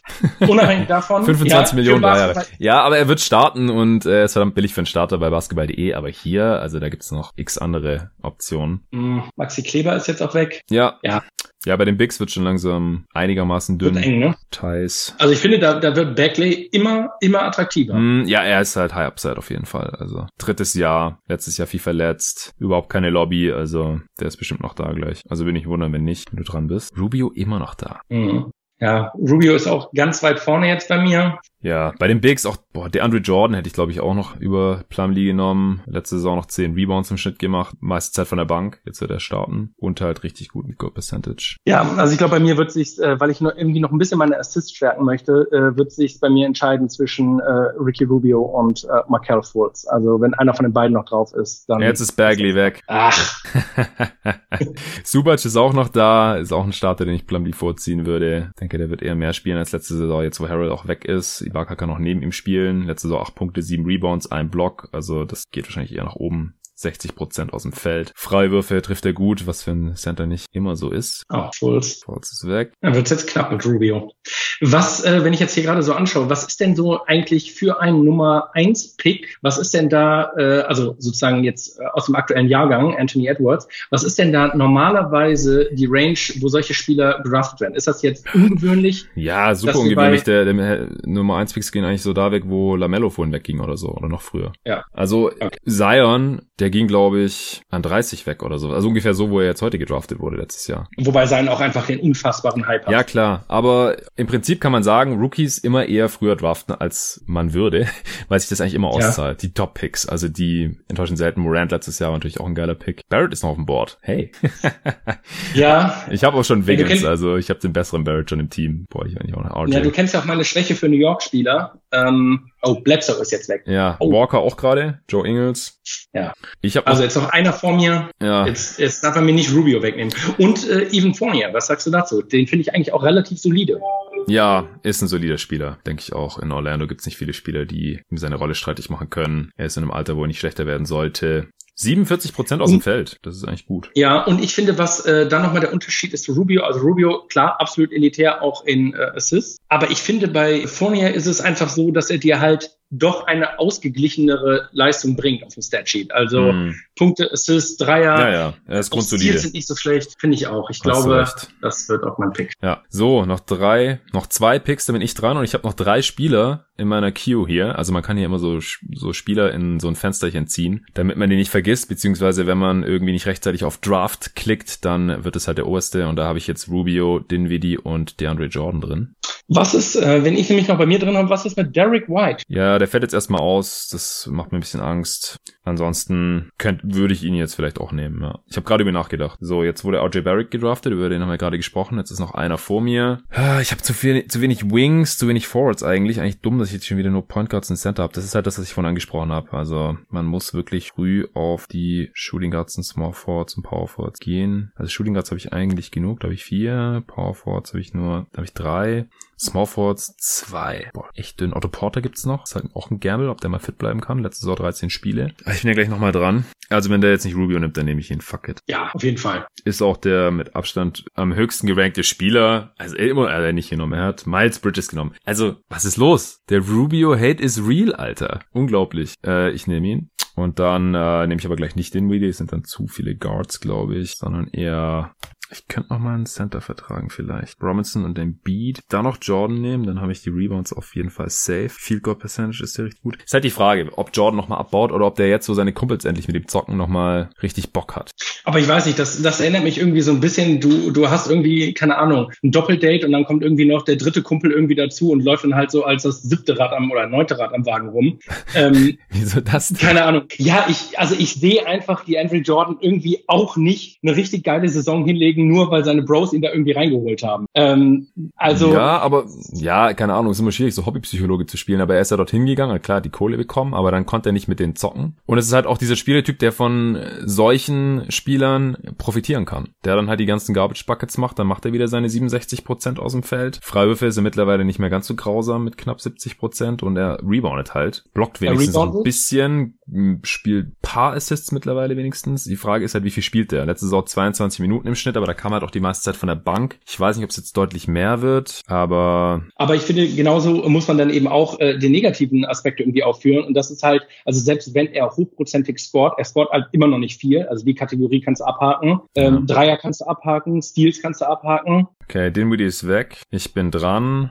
Ja, danach gibt's halt bei den Bigs auch echt fast nur noch Trash. Also Subac, wenn man auf ihn hoffen will, aber der hat halt noch nicht annähernd das gezeigt, was Jordan gezeigt hat, statistisch gesehen. Thompson spielt weniger und wird nicht starten. Und ich glaube, der hat ja die Vorbereitung verpasst. Also Favors kommt auch nur noch was von der Bank. Was wäre denn mit einem James Wiseman? Der, der hat so wenig Basketball gespielt. Also wenn der jetzt schon die Stats von DeAndre Jordan auflegt diese Saison, dann wäre ich schon sehr zufrieden anstelle der Warriors. Also ich habe jetzt Jordan genommen. Okay, das wird auf jeden Fall nochmal, da müssen wir nochmal raufgucken. Ich ja. würde behaupten, James Wiseman, glaube ich, wäre hier der bessere Pick für dich gewesen. Aber das gucken wir uns in Ruhe an. Ist ja. auf jeden Fall auch äh, Gabble ohne Ende. Ja, und ich habe schon zwei Warriors, also das spricht halt auch noch dagegen. Stimmt, du bist ja voll auf den Hype-Train aufgeschrieben. Voll. Ich habe auch vorhin im Wettenpot so. gesagt, dass ich auf jeden Fall auf das Over von den Warriors wetten würde. Oh, das habe ich auch. Genauso wie das auf äh, äh Dallas Over. Das habe ich auch schon heute eingetütet. Ja, habe ich auch bei meinem besten Wetten mit drin. Ja, ich hoffe, du hast diesmal unterteilt, damit nicht wieder die Vorwürfe auf Twitter kommen, dass man mit dir nur Geld verliert. Wir haben beide unsere 100 Euro aufgeteilt. Ich habe über die Hälfte allein auf die Unders von den Knicks und den Thunder gesetzt.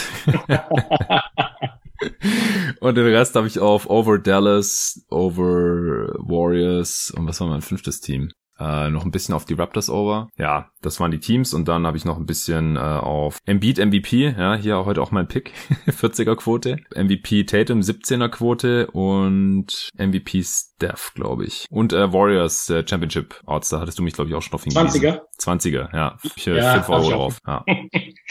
Aber ich lasse mich auch jedes Jahr aufs Neue irgendwie zu sowas hinreißen. Ähm, ich hatte letztes Jahr, wen hatte ich denn da? Oh, ich bin dran. Du bist dran. Harry Sally Burton ist noch vor mir weg. Ja, Chris Boucher. Chris Boucher kann ich nicht nachvollziehen hier. Aber gut. Ähm, gut für dich. Wer sind also deine pass Kandidaten? auf, ich, ja, ich habe eigentlich nur zwei, die jetzt wirklich bei mir äh, äh, noch rausstechen oder die weit vor den anderen sind. Das ist einmal Derek White und das ist Larry Nance Jr. Mm, aber halt auch wieder Cleveland. Ich weiß nicht, wie der spielt, ja. Drummond, Love im Frontcourt, boah.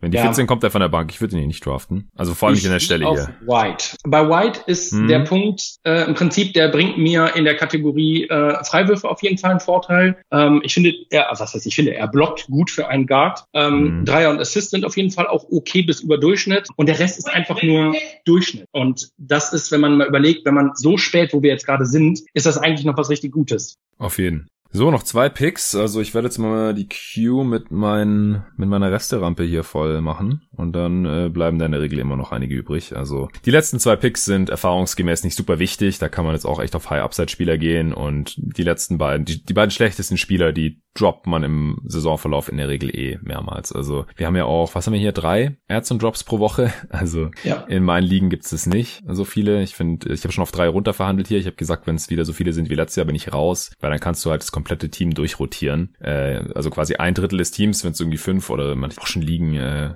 gesehen, da waren es glaube ich sieben Ads und Drops pro Woche. Dann kannst du halt innerhalb von zwei, drei Wochen, ah, ich hatte Seth Curry in der Queue, der ist jetzt weg, Aaron Baines auch, kannst du halt das ganze Team durchrotieren, die immer die Spieler reinholen, die auch die meisten Spiele haben in diesem Matchup in der Woche und äh, so halt das komplette System gamen und der Draft wird dadurch immer unwichtiger und Trades passieren dann halt gar nicht mehr, finde ich auch schade und das führt das gesamte Spiel so ein bisschen ad absurdum, wie ich finde und deswegen habe ich in meinen Ligen, glaube ich, ja, ich habe überall zwei Ads und Drops pro Woche drin. Das reicht auch, also so viel Verletzte hat's normalerweise nicht und ansonsten gibt's ja immer noch die äh, Injury List. Cam Reddish, Derek Favors. Derek Favors hat auch Backup. Ich würde hier keine Backups draften. Also vor allem nicht, wenn du halt einen Rudy Gobert vor dir hast. Wenn es irgendein Spieler ist und denkst, ah ja, den verdrängt er im Laufe der Saison. Aber sowas kann ich verstehen. Also ich muss jetzt auch sagen, also mein Team, das, was ich jetzt habe, absolut fein. Das heißt, die letzten beiden Spieler, da gehe ich auf jeden Fall auch auf absoluten Gamble. Danny ähm, ja, Das wäre zum Beispiel ein Spieler gewesen, den ich irgendwie einfach total interessant finde. Hm. Vielleicht hätte ich mir einfach nur deswegen reingenommen. Also jetzt geht es gar nicht mehr darum, mein Team zu optimieren, sondern jetzt ja, geht es genau. ein bisschen um den Spaß. Ja, also wenn man jetzt noch ähm, irgendwelche Positionen ja. offen hat, dann muss man dazu schlagen. Ich sollte mir vielleicht noch einen dritten Small Forward reinholen. Also einer meiner beiden letzten Picks wird ein Small Forward, aber ansonsten gehe ich auch voll auf High Upside. Da hätte ich noch äh, die kostenlose Empfehlung auf Svi Mikhailuk zu gehen von äh, Detroit. Also glaube ich, der wird eine richtig gute Saison hinlegen.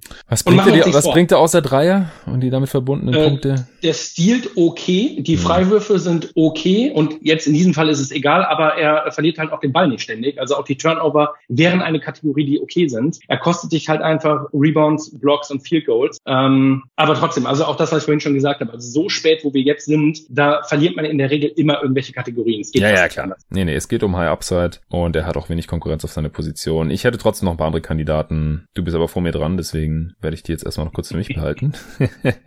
sind schon in meiner Queue. Drei Stück habe ich drin, also einer wird dir hoffentlich durchfallen jetzt hier. Ich bin ich bin gespannt. Also meiner, ich bin in sechs dran. dran. Ja. Und ich bin mal gespannt, ob ich im Hintergrund höre, wie ESPN dich darauf hinweist, ja. dass ich dir gerade vor der Nase weggeschnappt habe. Ah, hörst du da, das Anthony immer? Edwards ist auch noch drauf? Ja, ich höre es ganz, ganz leise nur. Ja, ich höre es auch immer bei dir. So, Talking the Game lässt sich auf jeden Fall Zeit. Patrick hat James Wiseman gerade genommen und kommentiert. Wiseman sollte ab 115 meiner Meinung nach schon einen gewissen Value haben. Ja, who the fuck knows? Also, der hat in den letzten anderthalb Jahren drei Spiele gemacht und jetzt die Vorbereitung verpasst und hatte Covid. Also, klar, kann sein, aber das ist reinste Spekulation. Genau, es ist einmal das. Das zweite ist, also alles, was man liest, äh, dass er ja sozusagen den, den, ähm, den Körper einfach dafür hat. Ähm, ich glaube auch in so einem System mit den Warriors und auch einfach in so einem Teamgefüge, dass er definitiv die beste Situation für sich gefunden hat. Ähm, und ich glaube auch, dass wenn er spielt und vernünftig Minuten bekommt, dass er dir halt die Rebounds und die Blocks auf jeden Fall auf einem anständigen Level bringt. Viel Gold, glaube ich, auch dran. Oh, Devin Vassell, auch einer der absoluten Lieblinge von euch. Ja, muss man hoffen, dass er spielt. Also den hat ja nicht mal Tobi gestern genommen, lieber Calvin genau. Johnson gedraftet. Der wurde nicht gedraftet gestern, hatte, aber bei uns was ja. Genau, ich hatte Tobi Bühne auch äh, schon bei Twitter angeschrieben, auch schon gefragt und selbst da war er, äh, also obwohl er ihn ja immer öffentlich hype, hat er mir aber gesagt, ah, so richtig Fantasy-wise ist er sich mm. auch nicht sicher. Nee, nee, ich auch nicht. Subac ist gerade noch weggegangen, Dragic, ja, wie gesagt, Subac hatte ich ja hier auch schon auf dem Schirm gehabt, dann aber lieber Jordan genommen. Dragic bin ich mal gespannt, wie viel der noch spielt jetzt in der Regular Season, der wird halt auch nicht jünger und er ja. muss halt für die Playoffs fit gehalten werden, der wird sicher nur von der Bank kommen. Troy Brown Jr., Hachimura? War das, das da? Ja. What? Hachimura hatte ich noch drauf. Ach, weiß ich nicht. Hachimura, jetzt habe ich noch einen drauf und in zwei Picks bin ich dran. Ja, mir kannst du ja sagen, wer drauf ist. Du kannst ihn ja sowieso nehmen vor mir. Äh, ja, du siehst, ich bin immer noch so halb in Gedanken. Ich glaube, das macht auch den Pod äh, eventuell anstrengend äh, für alle, die zuhören. Also sorry an der Stelle. Aber dieses äh, ständig gucken, was ist hier, was passiert hier. Ja, ja. Ähm, in dem Fall tatsächlich äh, glaube ich, dass ich äh, Otto Porter äh, noch eine Chance geben würde. Ähm, ja, okay, den hab, Danny Greenback. Ja, Otto Porter ist einer von meinen drei rein. Okay, ja. Ich hatte ihn ja vorhin ja. auch schon genannt, also war jetzt kein Geheimnis, aber die anderen zwei finde ich ähnlich gut. Also alle irgendwie Flyer-Charakter. Wieso ist Kevin Hörter kein Small Forward? Das, da fängt schon wieder an. Also ich verstehe schon, dass er ein Guard-Skillset hat, aber okay. Danny Green, also. Cole Anthony ist gerade noch weggegangen. Und was machst du? Das ist halt die Sache, ne? Also ich habe ja, also mein, mein, wie soll ich sagen, intellektuell richtiger und rationaler äh, Pick wäre jetzt Otto Porter und irgendwie irgendwas in mir schreit einfach nach Anthony Edwards. Ähm, einfach auch. ja, es ist einfach, es ist so dieses zerstörerische, dieses destruktive, was ich auch in meinem Team drin haben will. Oh, ich weiß es nicht. Das willst du nicht in deinem Team drin haben, das destruktive, das Anthony Edwards dir bringt. Das sind nämlich 40 Prozent aus dem Feld. Ja, aber es sind halt auch einfach so äh, einbeinige, äh, also One-Leg Fadeaway äh, Jumper irgendwie äh, drei Schritte hinter der Dreierlinie. Mm. Das ist genau das, was ich haben will. Nein, es wird Otto Porter. Sehr gut. Dann kann ich, wenn er noch da ist, gleich guten Gewissens Isaac Okoro draften. Das ist nämlich der sehr viel vielversprechende Rookie, meiner Meinung nach. Fantasy-mäßig bestimmt ein Gamble. Hm? Ja, ja, im, im ja, auf meinem Board im Endeffekt nicht, da war Hayes, aber in, in der Mockdraft für die Wolves hatte ich ihn ja. auf jeden Fall über Edwards, richtig. Und dann habe ich, falls er jetzt auch noch weg sein sollte, habe ich noch Will Barton. Das ist auch ein Small Forward, der noch ein paar Punkte bringt. Rebounds richtig viele, 6,3 letzte Saison, fast vier Assists. Ein Stil pro Spiel, ein halber Block. Ist alles solide. 77% von der Freiwurflinie, 45% aus dem Feld. Also, das wäre auch noch ein sehr solider Pick hier. Gary Trent Jr. ist gerade noch weggegangen. Der wird nicht starten. Deswegen weiß nicht, wie viele Minuten er spielt. Finde ich nicht so super interessant. Kann man machen, aber war für mich jetzt kein Kandidat. Kai Kusma gibt's auch noch, 13 und 5. Jetzt äh, mit Vertrag in der Tasche, mal sehen. Ja, aber ja. richtig abkassiert, der Junge. Nicht so geile Quoten.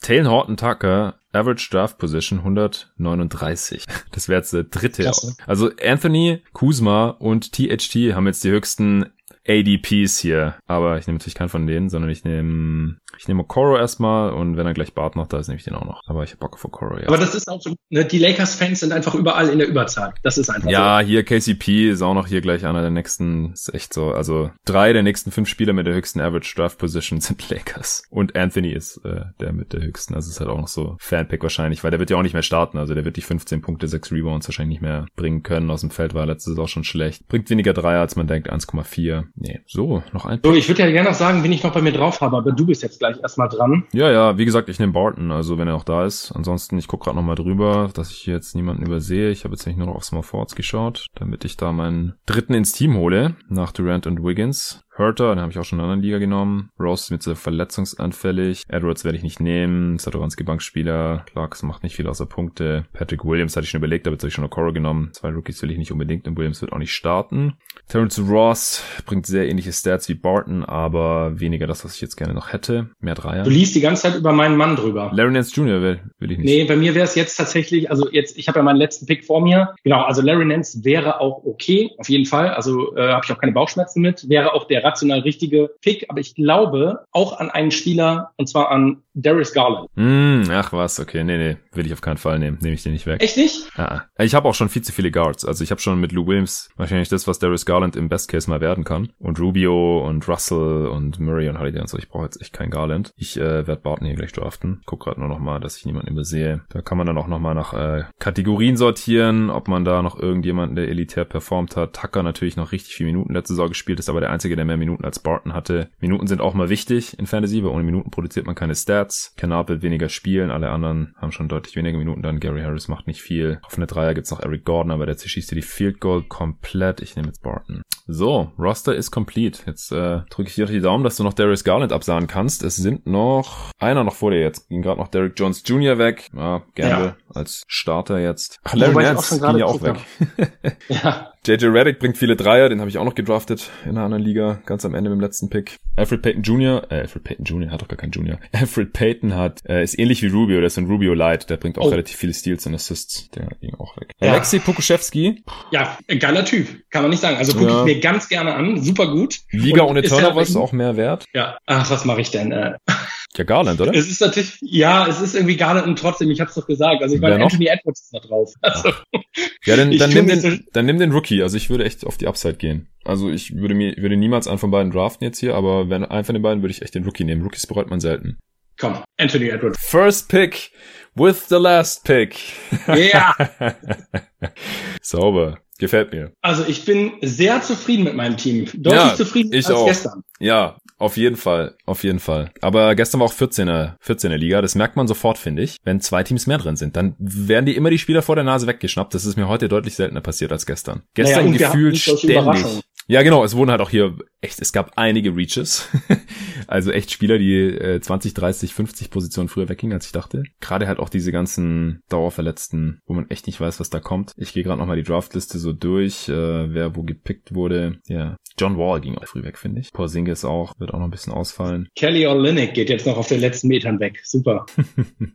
ein Spieler, den ich auch noch so ein bisschen auf dem Schirm hatte, Kevin Porter Jr., ähm, mm. den mhm. hatte ich auch letztes Jahr beim Basketball.de Manager, war ja auch 05er. Ich weiß gar nicht, wo der jetzt steht, ehrlich gesagt. Ähm, aber auch da liest man ja immer wieder auch bei den Jungs von äh, The Athletic, dass äh, man erwartet, dass er nochmal einen Sprung nach vorne macht, was ja auch nicht so ungewöhnlich ist. Ja, ja, ich mag den auch. Ich hatte den letztes Jahr auch irgendwo. Ich weiß nicht mehr, ob es bei Basketball.de war. Ich glaube schon. Oder in irgendeiner League. Shady Osman ging gerade noch von Bord. Daniel Theiss. Ja, das sind jetzt so die, die letzten Spieler mit Starterminuten. Ich kann, man kann da nicht mehr in den Playerpool reinschauen, wenn man nicht mehr dran ist. Deswegen keine Ahnung, wer noch da ist. So, ich verabschiede mich hier schon mal in der, im, im Chat, in dem sowieso überhaupt gar nichts los war. Also das war der, der ruhigste Chat, den ich je erlebt habe, glaube ich. Zum Glück. Ich glaube, sonst wären wir völlig überfordert gewesen, wenn wir alles ja, gleichzeitig hätten. Ja, das stimmt wohl. Ja, normalerweise kurbeln da auch die Commissioners, wenn es nötig ist, so ein bisschen die Diskussionen an und die waren jetzt halt hier mit Podcasting beschäftigt. Ist quasi jetzt der Konkurrenzpot hier zu unserem. Aber wir bieten ja noch Mehrwert, denn wir sprechen gleich noch über das äh, US-Manager-Game von basketball.de, dem ja ein ganz anderer Modus zugrunde liegt. So, Patrick hat den letzten Pick. Derrick Rose ging gerade noch von Bord. Das ist äh, auch ein solider Pick hier. Wenn der fit ist, dann bringt er immer gute Zahlen. Gut, also lesen wir nochmal unsere Teams vor. Fängst du an? Fange ich an? Gehen wir die Positionen durch? Äh, ja, also ich lese einfach von oben nach unten durch. ESPN ordnet das ja immer direkt in die Position ein. Äh, Jamal Murray, Drew Holiday habe ich auf den Guard-Positionen. Dann Kevin Durant, das war mein First Pick. Und Draymond Green, Joel Embiid, das war mein zweiter Pick dann als Center. Dann D'Angelo Russell, den hast du mir empfohlen. Andrew Wiggins, das war mein eigener risky Pick. Dann Mitch Robinson, Lou Williams, Davis Bertans, Ricky Rubio, DeAndre Jordan, Isaac Okoro und Will Barton solide. Bei mir, ehrlich gesagt, eigentlich auch echt ein ausgeglichenes Team. Also äh, Steph Curry und Donovan Mitchell ist mein äh, Backcourt. Äh, Gordon Hayward, Laurie Markham ähm, sind äh, meine Forwards. Bam Adebayo, das war mein zweiter Pick. Auch sehr happy, dass ich ihn da noch bekommen habe. Dann äh, mhm. Ist sozusagen mein erster Ersatz Point Guard, der extrem lange durchgereicht wurde, Kyrie Irving. Ja. Dann habe ich, ja, Wahnsinn, dass ich den da noch bekommen habe. Dann äh, OG Ananobi, Lonzo Ball, Thomas Bryant, Kevin Love, äh, Evan Fournier, Derek White, Otto Porter Jr. und dann halt ganz zum Ende, weil ich nicht die Finger von lassen konnte, Anthony Edwards. ja, immerhin hast du erst da gedraftet und nicht irgendwie schon drei Picks vorher. Und was halt auch ganz interessant ist, ist, ähm, wenn man sich hier einfach mal rechts äh, in der in der Tabelle anschaut, ähm, wie viel Prozent der Roster eben diese Spieler gerostert haben. Ähm, Finde ich interessant, dass äh, Derek White dann wirklich, äh, also klar, er ist out, aber dann nur 16,2. Das war ja auch immerhin mein drittletzter Pick. Da hätte ich irgendwie doch einen Tick mehr erwartet. Ja, ähm, es, ist ähm, die, es ist die Verletzung höchstwahrscheinlich. Also. OG Ananobi auch nur 27 Prozent. Ja, den finde ich echt ein bisschen ein Reach von dir, habe ich ja auch gesagt. Okay. Das, äh, da wird man mal drüber sprechen auf jeden Fall. Ja gut, aber Anthony Edwards 66 Prozent, also da, ne, also die, mehr als die Hälfte aller Spiel Manager haben die gleichen Versuche ja, wie ich. First Pick, den kennt halt jeder. Isaac Okoro, 12 Prozent. Aber er ist im äh, Upward Trend hier. Plus 5,6 Prozent. Das finde ich bei ESPN immer ganz cool, dass man da sieht, ähm, wie viele Manager sich den jetzt noch als Free Agent reingeholt haben. Das ist der höchste Wert von all meinen Spielern. Logischerweise, weil der natürlich auch in vielen Ligen noch Free Agent ist gerade. Ich habe aber niemanden, der verletzt ist. Das muss man immer gleich nach der Draft checken. Hat man jemanden, der verletzt ist, dann kann man den auf die Injury-Liste schieben, auf den Injury-Spot, den einen, den es hier in der Liga jetzt gibt. Und dann kann man direkt einen Free Agent dafür holen. Oh, gut, dass du mir gesagt hast. Hast du jemanden? Ja, ich habe ja Derek White. Ja, pack ihn drauf und sign dir jemanden. Ja, dann kannst du dir, wer ein anderer, kannst du dir Garland noch holen. Zum Beispiel, ja, ja, gut, ey, cool, danke für den Tipp. Ja, bei Yahoo ist es auch so übrigens. Da habe ich es auch in irgendeiner Liga, hatte ich auch irgendjemanden, der gerade noch out ist, da drauf geschoben. Du spielst aber keine Cash- oder Pro-Leagues, oder? Nee. Ich habe das ja mal versucht dieses Jahr und äh, vielleicht kleiner Tipp an dem äh, bei dem Beispiel, man kommt gar nicht rein. Also Yahoo blockt sozusagen automatisch, äh, wenn du eben nicht äh, in den USA bist. Hm. Dachte ich mir natürlich, ist gar kein Problem für mich. Dann nehme ich ja meine VPN-Software, äh, die ich günstig bei eBay geschossen habe, mit dem 5-Euro-Gutschein dort. Ah, ja. ähm, dann blockt dich Yahoo aber, weil du halt eine VPN-Software benutzt. Und äh, dann war ich schon total verzweifelt und mir gedacht, das kann doch alles hier überhaupt nicht mehr wahr sein. Ja ähm, und habe dann heute äh, Fantracks gefunden. Ja. Ähm, und habe da das erste Mal dann mal mitgemacht und äh, ja, mal gucken, ob da irgendwie noch was wird. Also das kann man aus Deutschland auf jeden Fall spielen. Alles andere geht nicht. Und ISBN hat ja gar keine Cash. Okay, und wie viel Kohle geht's da? Ich glaube, das waren jetzt im ersten, also für die erste Saison, da ist dann der äh, übrigens der Draft äh, diese Nacht um 12 Uhr ähm, oh. 25 Dollar. Okay. Also 25 Dollar Einsatz und der Gewinner bekommt irgendwie 100, keine Ahnung, 75, 185, irgendwie sowas. Wird es dann so gestaffelt oder ist es dann Winner Takes All? Ja, ja genau. Nee, die ersten drei, die ersten drei werden ausbezahlt und äh, ich glaube, das war eine Zwölferliga, wo ich mich angemeldet habe. Ja, ist ja ganz cool eigentlich. Also, also auch so gerade als äh, Pendant zum, zum Wetten. Also, wie gesagt, letzte Folge ging es darum und wir wollen auch nie jemanden hier dazu verleiten, irgendwie seine ganze Kohle, sein hart verdientes Geld für solche Sachen rauszuhauen. Aber die Option gibt's natürlich. Nee, alle meine Ligen Absolut. sind äh, völlig ohne Geldeinsatz und nur zum Spaß und der ist eigentlich auch immer garantiert in solchen Ligen. Ich bin echt mal gespannt, wie viel Trades gibt. Ich habe jetzt heute schon einen ablehnen müssen. Da wollte jemand Jason Tatum von mir für, ich weiß gar nicht mehr, irgendeinen sehr viel schlechteren Spieler und Tim Hardaway Jr. Also da musste ich leider dankend ablehnen.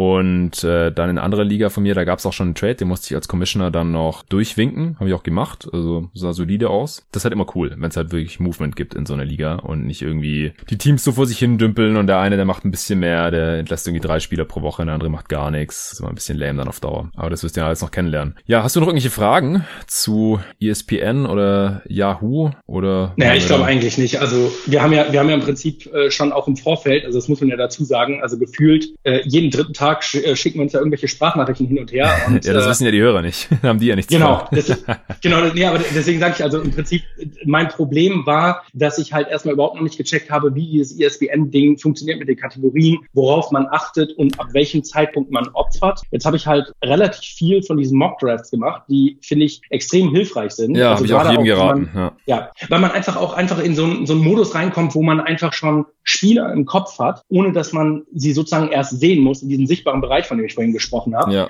Und wenn man das einmal dann irgendwie so, keine Ahnung, ich habe das vielleicht zehn, zwölf Stück davon irgendwie durchgespielt und äh, ich finde, dann hat man einfach ein super gutes Gefühl dafür, welche Spiele auch einfach viel zu spät immer gepickt werden. Und ja, wenn man das einmal irgendwie für sich geordnet hat äh, und sich dann auf Kategorien ähm, beschränkt, wo man weiß, okay, die Kombination bringen mir das, du hast vorhin mit dem Beispiel mit den Blocks, ähm, ja, ich glaube im Grunde genommen, dann erklärt sich das Spiel auch von selber. Es ist halt einfach was ganz anderes als halt bei Basketball. Ja, auf jeden Fall. Äh, wie konntest könntest du 25 Jahre oder noch länger NBA-Fan sein und x Jahre sowas wie den US-Manager von Basketball.de zocken, aber nie so eine Draft League bei ESPN oder Yahoo? Oh, das ist eine gute Frage, aber ich glaube, das ähm, ist das Gleiche. Ich hatte irgendwann mal vor kurzem, als du Dennis bei dir im Pott hattest, hm. ähm, da habe ich dann irgendwann mal mich äh, dazu gezwungen gefühlt, auf Twitter einmal zu schreiben, also danke Dennis an der Stelle nochmal, auch wenn ich weiß, du hörst es nicht, dass dieses ganze Go-to-Guys-Ding einfach so einen Platz im Basketball Mount Rushmore verdient hat, also in Deutschland. Oh, danke. Mann. Weil das ist genau das gleiche Ding. Also ich meine, ich bin Ewigkeiten Basketball-Fan. Ich bin jetzt Mitte 30. Ähm, alle von meinen Jungs, wir haben alle mit, boah, ich habe mit zwölf angefangen zu spielen. Und ähm, tatsächlich ist das irgendwie so, dass man, wenn man sich so ein bisschen es gemütlich gemacht hat in der, also was seine Quellen angeht, womit man so seine Saison verbringt, mhm. dann guckt man nicht mehr so viel links und rechts. Und äh, deswegen war ich auch super froh, als ich damals Go to Guys gefunden habe und vor allen Dingen, dass es damals auch diese Artikel gab, weil wenn es nur die Pots gegeben hätte, wäre ich nicht, glaube ich, dabei hängen geblieben. Aber die Artikel, das war wirklich so, okay, wow, das ist mindblowing. Ich habe irgendwie verstanden, wie man das Spiel anders bewerten kann. Okay, ja, leuchtet ein. Ich denke, so geht's vielen, deswegen bin ich auch für jeden einzelnen Hörer dankbar, der irgendwie über meinen Podcast stolpert und da mal reinhört und hoffentlich auch hängen bleibt. Es werden ja auch immer mehr. Aber klar, so ist es. Also gerade wenn man schon länger dabei ist, dann bleibt man meistens irgendwie sein, seinen Quellen treu, also sein paar Seiten, die man immer liest oder früher Magazine oder jetzt Pods und äh, die paar Spielchen, die man hat. Und bei mir waren es halt diese Draft-Geschichten und ich bin damals aber halt über die äh, Five dann auf Crossover Online gestoßen. Damals wurden in der Five noch alle, alle Spieler mit Gehältern abgedruckt auf einer ganzen Seite und dann habe ich mich halt hingesetzt mit äh, Stift und Papier und habe mir da meine Teams zusammengestellt und äh, dann bin ich halt irgendwann online gegangen und habe die da dann noch eingeloggt an irgendeinem Computer. Ich hatte damals noch keinen eigenen PC mit Internetzugang, glaube ich und seither zocke ich eigentlich beides und ich bin dann auch über dieses äh, US-Manager-Game auf Crossover Online, heute basketball.de, dann auch auf sportforen.de gestoßen, wo ich dann Dennis und Hassan und die ganzen anderen Gründungsmitglieder von GoToGuys.de kennengelernt habe. Und darüber bin ich dann zum Podcasten gekommen und deswegen gibt's jeden Tag NBA. Also im Prinzip gibt's jeden Tag NBA nur, weil ich irgendwann mit Fantasy-Basketball angefangen habe, wenn man so will. Wahnsinn. Ja, so hängt's alles zusammen. Äh, du, ich muss mir kurz einen Kaffee holen. Äh, man hört vielleicht schon meiner Stimme, ich bin relativ durch. Ist jetzt auch schon der zweite Pod hintereinander, den ich aufnehme. Und wie gesagt, die vierte Draft in äh, fünf Tagen oder sowas. Und dann quatschen wir noch ein bisschen über basketball.de. Super. Ich brauche auch den Kaffee gerade echt dringend. Also es ist äh, 22.30 Uhr und... Ja, äh, du, also ich habe da letztes Mal drüber nachgedacht. Ungelogen, also dein Pensum, was du da reinsteckst, das, das echt Chapeau. Also so viel stecken Menschen nicht in ihren Job rein. Also das finde ich schon äh, echt, echt, echt krass, muss ich echt sagen. Von daher, ich, ich hoffe so sehr, dass das alles hinhaut. Danke, Mann. Der heutige Podcast wird präsentiert von Bearformance, dem Sporttaschenhersteller aus Berlin, Sponsor dieses Podcasts und auch einiger Preise, zumindest für die Teilnehmer meiner fünf jeden Tag NBA Fantasy Ligen. Die Gewinner dort, die können was von Bearformance gewinnen. Die Jungs haben sich bereit erklärt, da ein paar Preise rauszuhauen. Was genau, weiß ich noch nicht, aber da wird es auf jeden Fall am Ende was geben. Wenn ihr Bearformance noch nicht kennt, die machen eine super Sporttasche, ihre Sportbags von Basketballern für Basketballer, aber auch für alle möglichen anderen Sportarten natürlich geeignet. Ich nutze sie auch im Alltag ansonsten sehr, sehr gerne. Einfach super praktisch, sieht gut aus, Checkt bearformance.com. Den Link findet ihr wie immer in der Beschreibung, genauso wie den Rabattcode jeden Tag MBA als ein Wort großes J, großes T und großes NBA, um 20% Rabatt auf die Sportbags von Bearformance zu bekommen.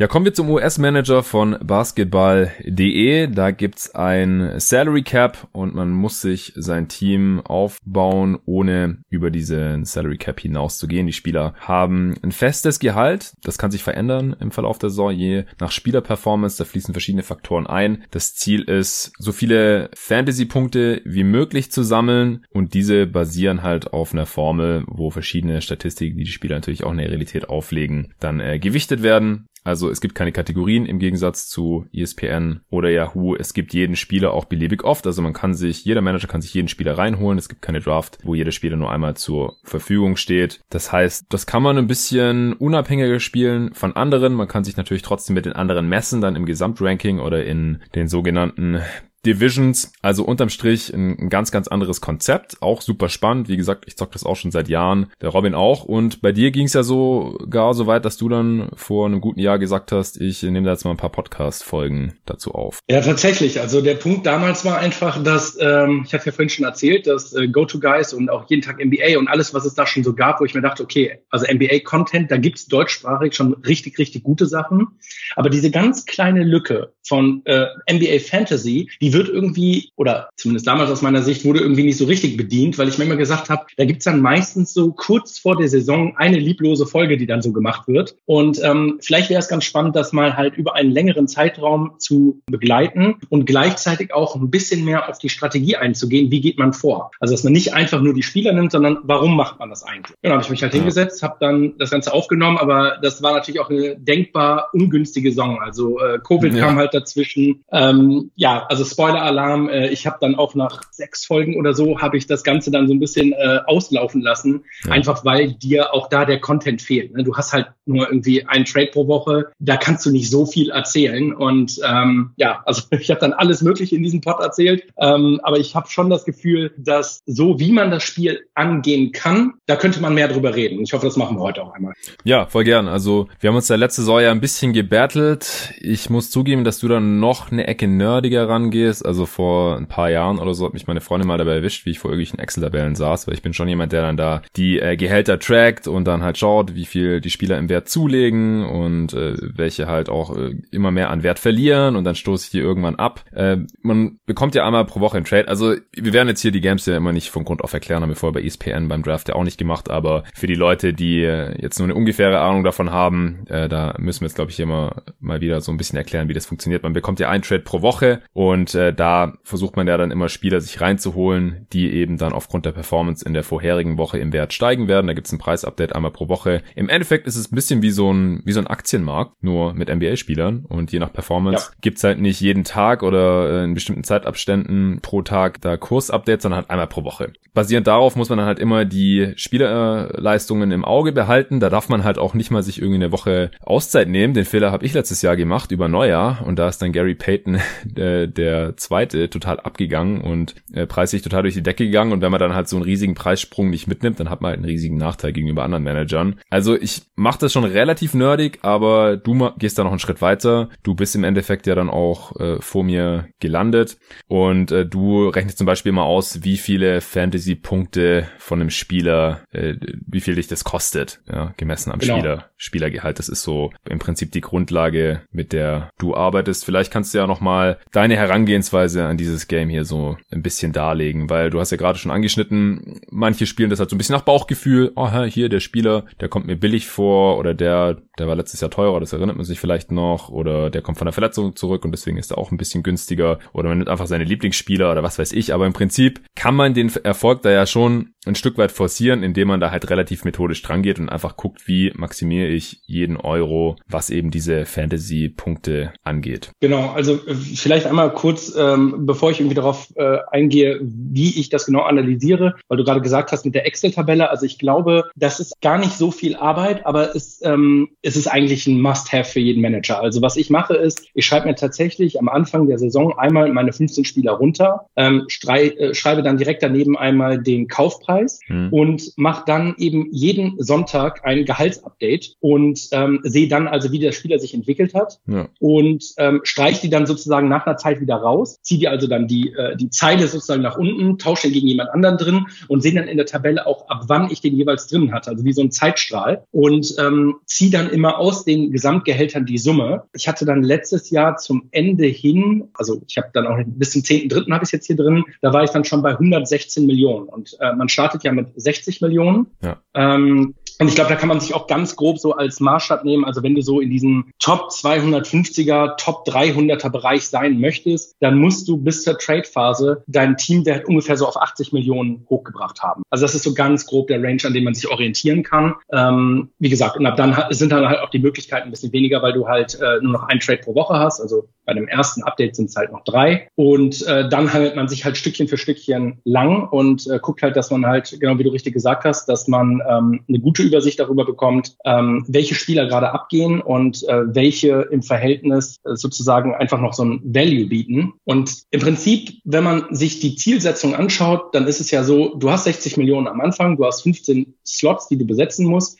und du musst ja eigentlich die kostengünstigste Variante finden, wie du am meisten Fantasy-Punkte da rausholst. Das ja. ist ja so ganz grob die Zielsetzung, die das Spiel gewinnt. Mhm. Und die meisten Leute und auch die meisten Managerspiele ähm, oder auch, auch Pots, wenn ich die höre, gehen im Prinzip immer so vor, dass sie sich die Spieler einfach einmal anschauen und sich die Frage stellen, okay, spielt der eine größere oder eine kleinere Rolle in dieser Saison? Auch absolut richtig. Also es geht auch nicht ohne diese Frage. Aber ich finde, die viel entscheidendere Frage ist, ähm, wenn man auch nur den alten Manager oder den, den alten Gehaltswert aus der alten Saison als Grundlage nimmt und sich die Frage stellt, verbessert oder verschlechtert sich der Spieler wirklich oder bleibt er einfach nur auf diesem Niveau? Wie teuer würde mich das kosten, wenn ich ihn reinhole? Und ich mache es dann im Prinzip so, dass ich halt das Gehalt einmal als Grundlage nehme, dann ähm, schaue ich mir einmal an, wie viel Fantasy-Punkte er pro Spiel reinholt ähm, und äh, im Prinzip komme ich dann eben auf einen Euro pro Fantasy-Punkt Wert raus. Und äh, dann tue ich mir die einfach auch wieder in der Excel-Tabelle, sortiere die im Prinzip danach, ähm, wo ich halt sage, okay, das ist ein kostengünstiger Spieler oder das sind sehr teure Spieler für die Fantasy-Punkte, die sie, äh, ja, also in Relation zu dem Gehalt halt kosten, wie viel sie dir dort bringen. Mhm. Und so fange ich eigentlich an. Dann gucke ich mir an, wie viele Minuten spielen die Spieler, weil genau wie du gesagt hast, also es bringt nichts, wenn die Spieler eben nicht auf dem Feld stehen. Und, äh, und so fange ich dann an, erstmal so meine Stils praktisch erstmal zu identifizieren. Und wenn ich davon so das Grundgerüst habe, dann gehe ich erst hin und gebe dann Geld für die großen teuren Spieler aus. Ähm, aber auch da habe ich eigentlich so die Herangehensweise, dass ich ganz, ganz, ganz, ganz selten nur Spieler über 10 Millionen hole, weil in aller Regel, wenn man sich mal die Entwicklung eben von diesen Gehältern anschaut und deswegen auch diese Tabelle, von der ich am Anfang gesprochen habe, dann sieht man, dass die Sprünge bei diesen absoluten Top 25 Spielern, die sind in der Regel nicht mehr so groß, die sind nicht mehr so riesig. Hm. Das heißt also, wenn du dir jetzt, keine Ahnung, ich nehme jetzt mal einen Spieler wie, ja, Janis Antetokounmpo, der kostet dich 13,3 Millionen, der bringt dir im Schnitt, ähm, ja, was, weiß gar nicht mehr aus dem Kopf, aber irgendwas so um die 40 Fantasy-Punkte. Ich das mal gerade nebenher nochmal, Janis, ähm, genau, 40,45 Fantasy-Punkte. Ähm, selbst wenn er sich da jetzt nochmal steigert, dann ähm, ist der Wert, den er sozusagen dorthin bringt, ist so grob im Mittelfeld. Weil er so teuer ist, kann man das trotzdem machen, aber es wäre sozusagen nicht die erste Wahl, weil Zielsetzung hatten wir ja vorhin schon definiert. Ja. Und so hangel ich mich halt lang und versuche dann halt immer diese Value-Steals einfach rauszufiltern und dann am Ende mit Spielern aufzufüllen, die halt ähm, ja solide ihre Leistung bringen. Boah, das war ein Monolog. ja, aber der, der war, glaube ich, sehr erleuchtend. Es ist ja auch oft so, wenn man jetzt einen Spieler hat, der irgendwie 12 Millionen kostet, dann fährt man oft einfach besser mit zwei Spielern stattdessen, die 5 und 7 Millionen jeweils kosten. Exakt das. Ja, weil ja, und, und das ist es halt. Also das ist genau der Punkt. Also ich habe ja in meiner in meiner Pod-Beschreibung habe ich mal irgendwann hingeschrieben oder auch auf Twitter in meiner Bio steht drin irgendwie, das ist äh, äh, Gordon Gecko Moneyball äh, für die Basketball.de Manager. Und bei Moneyball da gibt's ja auch diese eine Szene, wenn äh, der Typ äh, da irgendwie erzählt, dass sie halt einen Spieler irgendwie ersetzen müssen und alle sich fragen, okay, wer könnte dieser eine Spieler sein? Das ist überhaupt nicht die Frage. Das ist die Frage, wie kannst du sozusagen diese Leistung ersetzen? Ja. Und genau das darum geht's halt auch bei Basketball. Wenn ich einen Spieler habe, der mir 40 Fantasy-Punkte bringt, geil. Wenn er mich 13 Millionen kostet, hm, okay. Wenn ich aber 40 Fantasy-Punkte bekomme ähm, für, keine Ahnung, 10 Millionen, dann muss ich schon drüber nachdenken, ob das nicht die bessere Kombination ist. Und es geht um die richtige Kombination. Okay, also so stellst du ganz grob dein Team auf. Gibt es noch Sachen, auf die du achtest? Achtest du darauf, zum Beispiel, wie viele Spiele jetzt ein Spieler hat in einem bestimmten Zeitraum? Weil Spiele, die öfter spielen, die holen ja logischerweise auch mehr Punkte rein. Ja, also tatsächlich, ich weiß, dass das äh, viele der eben auch so Top 150 Range Manager, dass sie sehr darauf achten. Ich weiß nicht, also ich tue es nicht. Ähm, ich habe irgendwie immer die Hoffnung, dass sich das sozusagen im Laufe einer Saison dann irgendwie so halb auspendelt. Natürlich versuche ich ähm, auch Spieler zu vermeiden,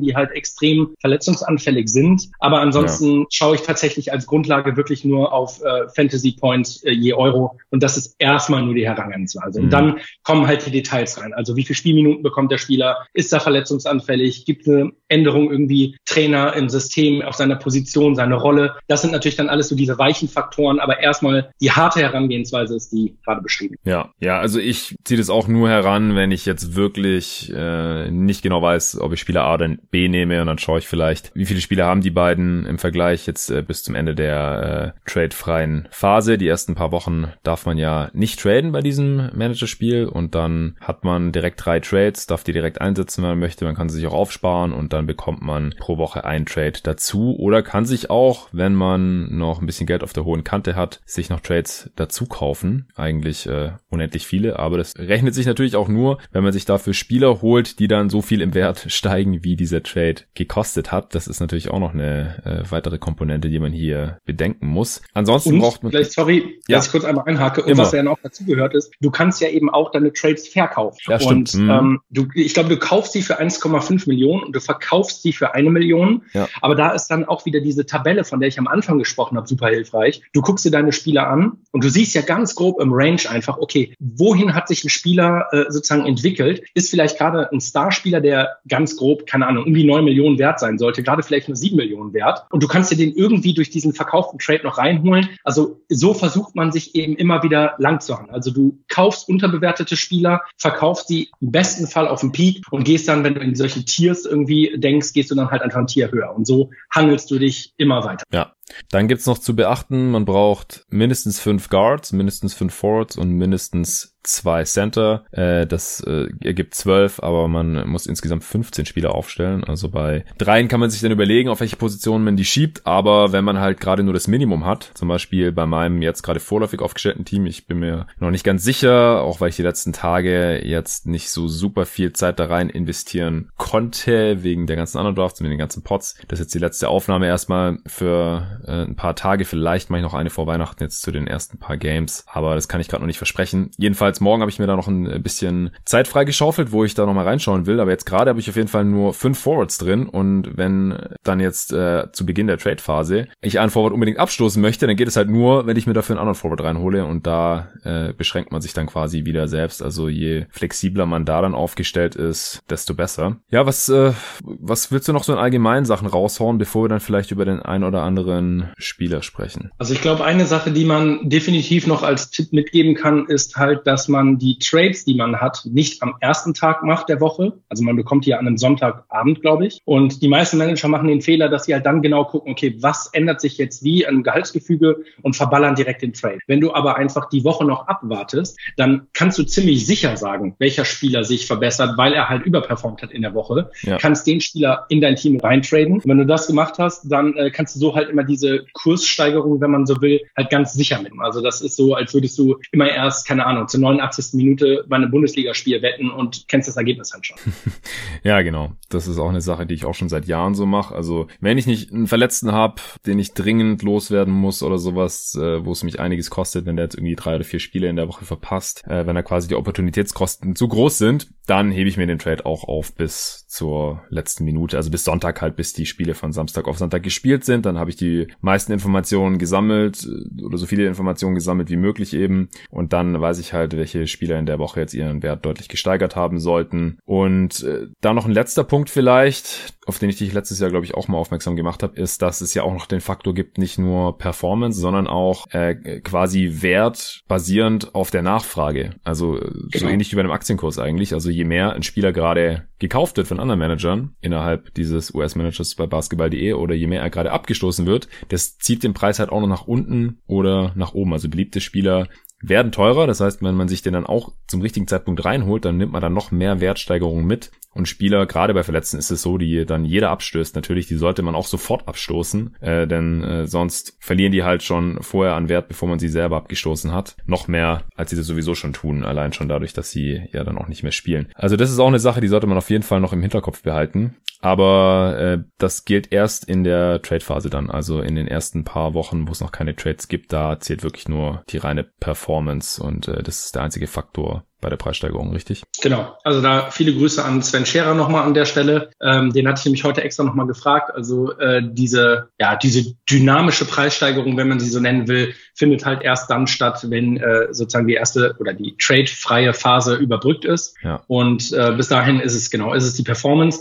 Deswegen finde ich auch, das vielleicht einmal ganz kurz irgendwie hier als Hot Take. Deswegen finde ich es auch immer ganz interessant, wenn äh, man in anderen Pods irgendwie hört, dass die Leute irgendwie keine Zeit dafür hatten, sich darum zu kümmern oder dass sie immer immer im Managerspiel dann schlecht abschneiden, weil sie irgendwie die Trades nicht gemacht haben über die Saison. Also ich glaube, wo man sich ganz gut dran orientieren kann, ist, wenn man eben äh, die trade-freie Phase, wenn die sozusagen abgelaufen ist, dann schaut man sich mal an, wo die ganzen Pots und die ganzen Teams stehen und dann sieht man schon, dass ganz viele von denen eben einfach vorher schon die ganzen Sleeper und Value Picks überhaupt nicht richtig gesetzt haben. Und dann ist es auch egal, welche Trades du noch machst oder nicht machst. Aber bis dahin, wie gesagt, ist es wirklich nur die reine Performance und hast du eben genau die Sleeper identifiziert, die eben einen hohen Value. Ja, also ich habe schon auch gesehen, dass Leute, die irgendwie massiv Pech hatten mit, was weiß ich, einen Star äh, genommen ins Team, der so relativ viel vom Capspace aufgebraucht hat und dann verletzt er sich irgendwie in den ersten paar Tagen. Also ich letztes Jahr Stephen Curry zum Beispiel hat sich ja nach wenigen ja. Spielen verletzt. Wer den drin hatte, der hat halt direkt verkackt. Und dann habe ich aber schon relativ beeindruckende Runs noch gesehen, wie sich Leute dann nach Beginn der Trade-Phase da dann wieder nach oben gearbeitet haben. Aber ich ja. glaube, so Top 100 oder sowas kannst du dann direkt abschreiben. Ich weiß nicht, Top 200 genau. oder sowas habe ich schon gesehen. Das kannst du abschreiben, aber was man dazu sagen muss, ist, dass ähm, das ist, finde ich, auch eine ganz gute Sache beim äh, Basketball.de Manager, dass wenn die Spieler sich in der tradefreien Phase verletzen,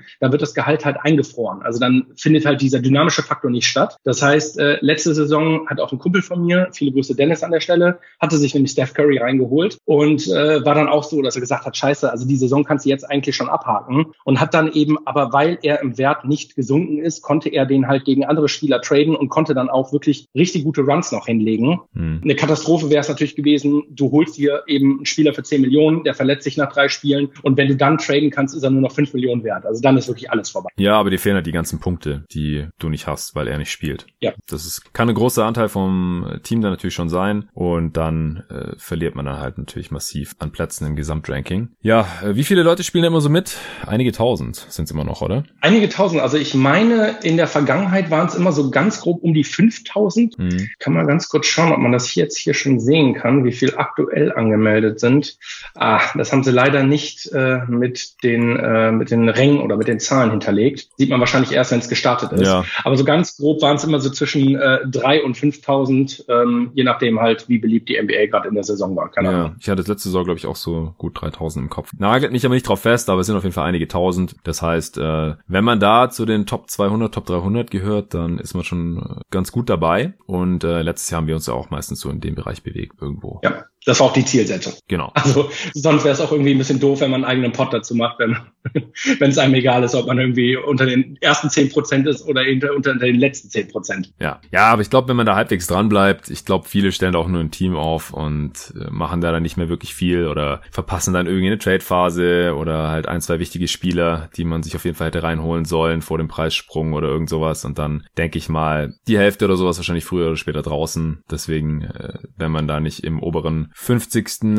Äh, in den oberen 50 Prozent der Plätze landet, dann läuft schon irgendwas gewaltig schief, wenn man sich zumindest mit dem Spiel ein bisschen beschäftigt. Ich habe gerade mal reingeguckt, also die äh, jeden Tag NBA-Division, da sind jetzt schon 78 Leute drin. Oh, nice. Oh, Arne Brandt ist auch drin, sehe ich gerade. Na klar. Ja, klar. Oh, bin ich sehr gespannt. Ja, ist ja auch ein Top-Favorit, muss man ja sagen. Also ich heiße Auerbach-Theorie, jeden Tag NBA-Podcast ist klar, spricht für sich. Und das, das Ziel, was ich ja dieses Jahr ausgerufen habe, ist ja jeden Tag vor Jonathan. Ähm, also von daher, ja, also es muss auch irgendwie ein Hot Take hier geben. Von daher, ähm, ich glaube auch, wir werden uns irgendwo wieder in so einem Top 300er Bereich bewegen. Aber wie gesagt, wichtig ist nur, dass ich am Ende vor dir stehe. Ja, und für mich ist natürlich nur wichtig, dass ich am Ende vor dir stehe. Und vor Arne ja noch im besten Fall. Der hat das letzte Jahr auch zum ersten Mal gezockt übrigens. Also oh. der hat davor, also der, der ist ne? quasi der, der Anti-Robin. Der hat jahrelang nur mhm. Draft Leagues gezockt und äh, dann letztes Jahr zum ersten Mal das, nachdem ich ihm davon erzählt hatte, der kannte das auch gar nicht. Das ist halt wieder diese Geschichte, ja. Jeder bewegt sich so ein bisschen in seiner Bubble und macht die Sachen, die er kennt. Aber er hat es dann auch ziemlich gefeiert und äh,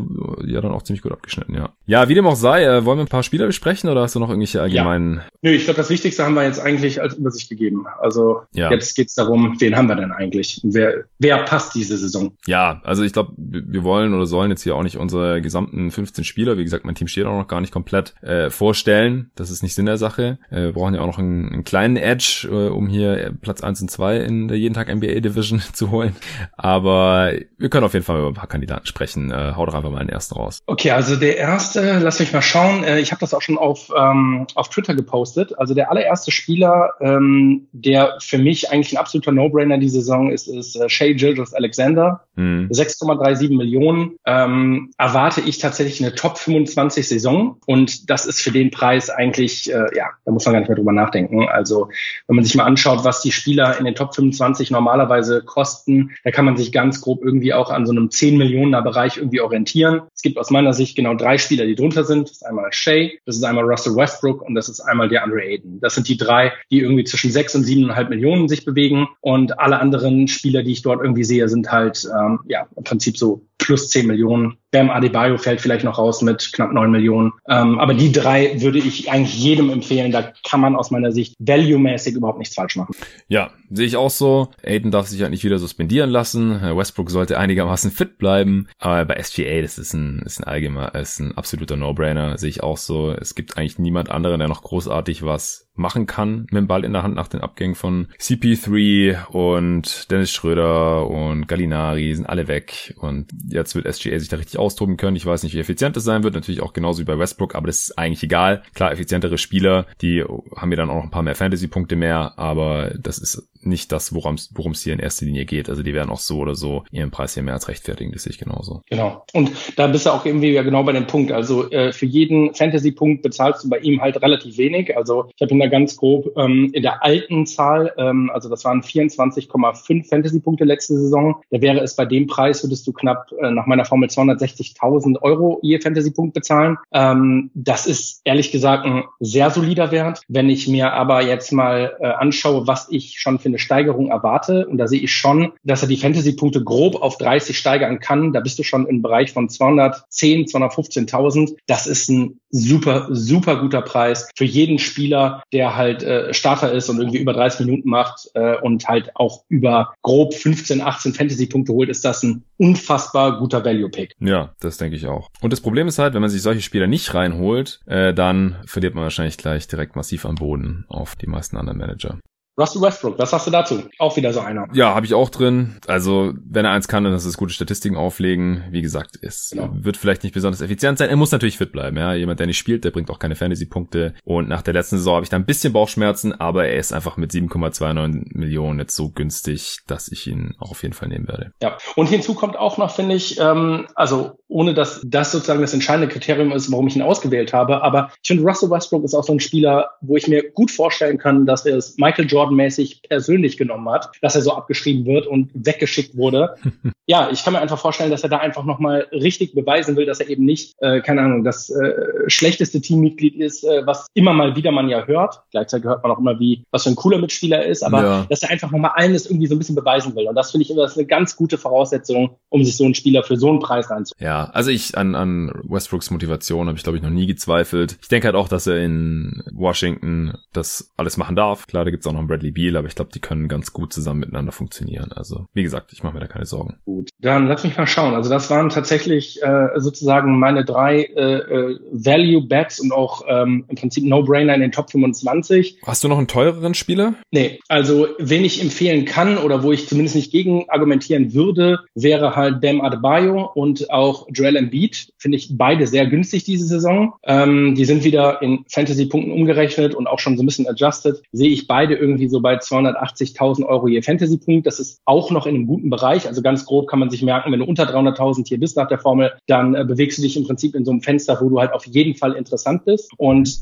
gerade eben bei Top 25 Spielern findet man das sehr, sehr selten. Also von daher, von daher würde ich auch sagen, die beiden kann man definitiv noch empfehlen. Alle anderen, keine Ahnung, natürlich nicht schwer. Also wenn man halt äh, Fanpicks macht, Janis Antetokounmpo, Luka Doncic, dann glaube ich, können das Picks sein, ja, die dir am Ende irgendwie nicht die Saison kosten. Aber ich glaube, du hast halt einfach nicht diese Value Bets, die du brauchst. Ja, was hältst du von Curry? 11,07 Millionen? Ja, Curry, äh, da glaube ich tatsächlich auch an eine Monster-Saison, das auf jeden Fall. Aber ich sehe irgendwie auch trotz einer Monster-Saison nicht, dass diese 11,07 wirklich ein Stil sind. Und darum geht's ja eigentlich hm. am Ende immer. Also, also, wert sein würde sie schon, wenn er, wenn er fit bleibt ja, und genau. kann, kann sich wahrscheinlich auch ein bisschen steigern. Aber es gibt wahrscheinlich bessere Stils, da hast du recht. Naja, und am Ende ist es ja genau das. Also wenn du am Ende das bekommst, wofür du bezahlst, dann ist es okay gewesen. Aber darum geht's ja nicht. Also ja. ne, das, das muss man immer im Hinterkopf behalten, dass äh, gerade bei diesen teuren Spielern, ähm, da gibt's nicht so viele Steigerungen. Also ein gutes Beispiel ist tatsächlich ähm, letzte Saison Luka Doncic gewesen.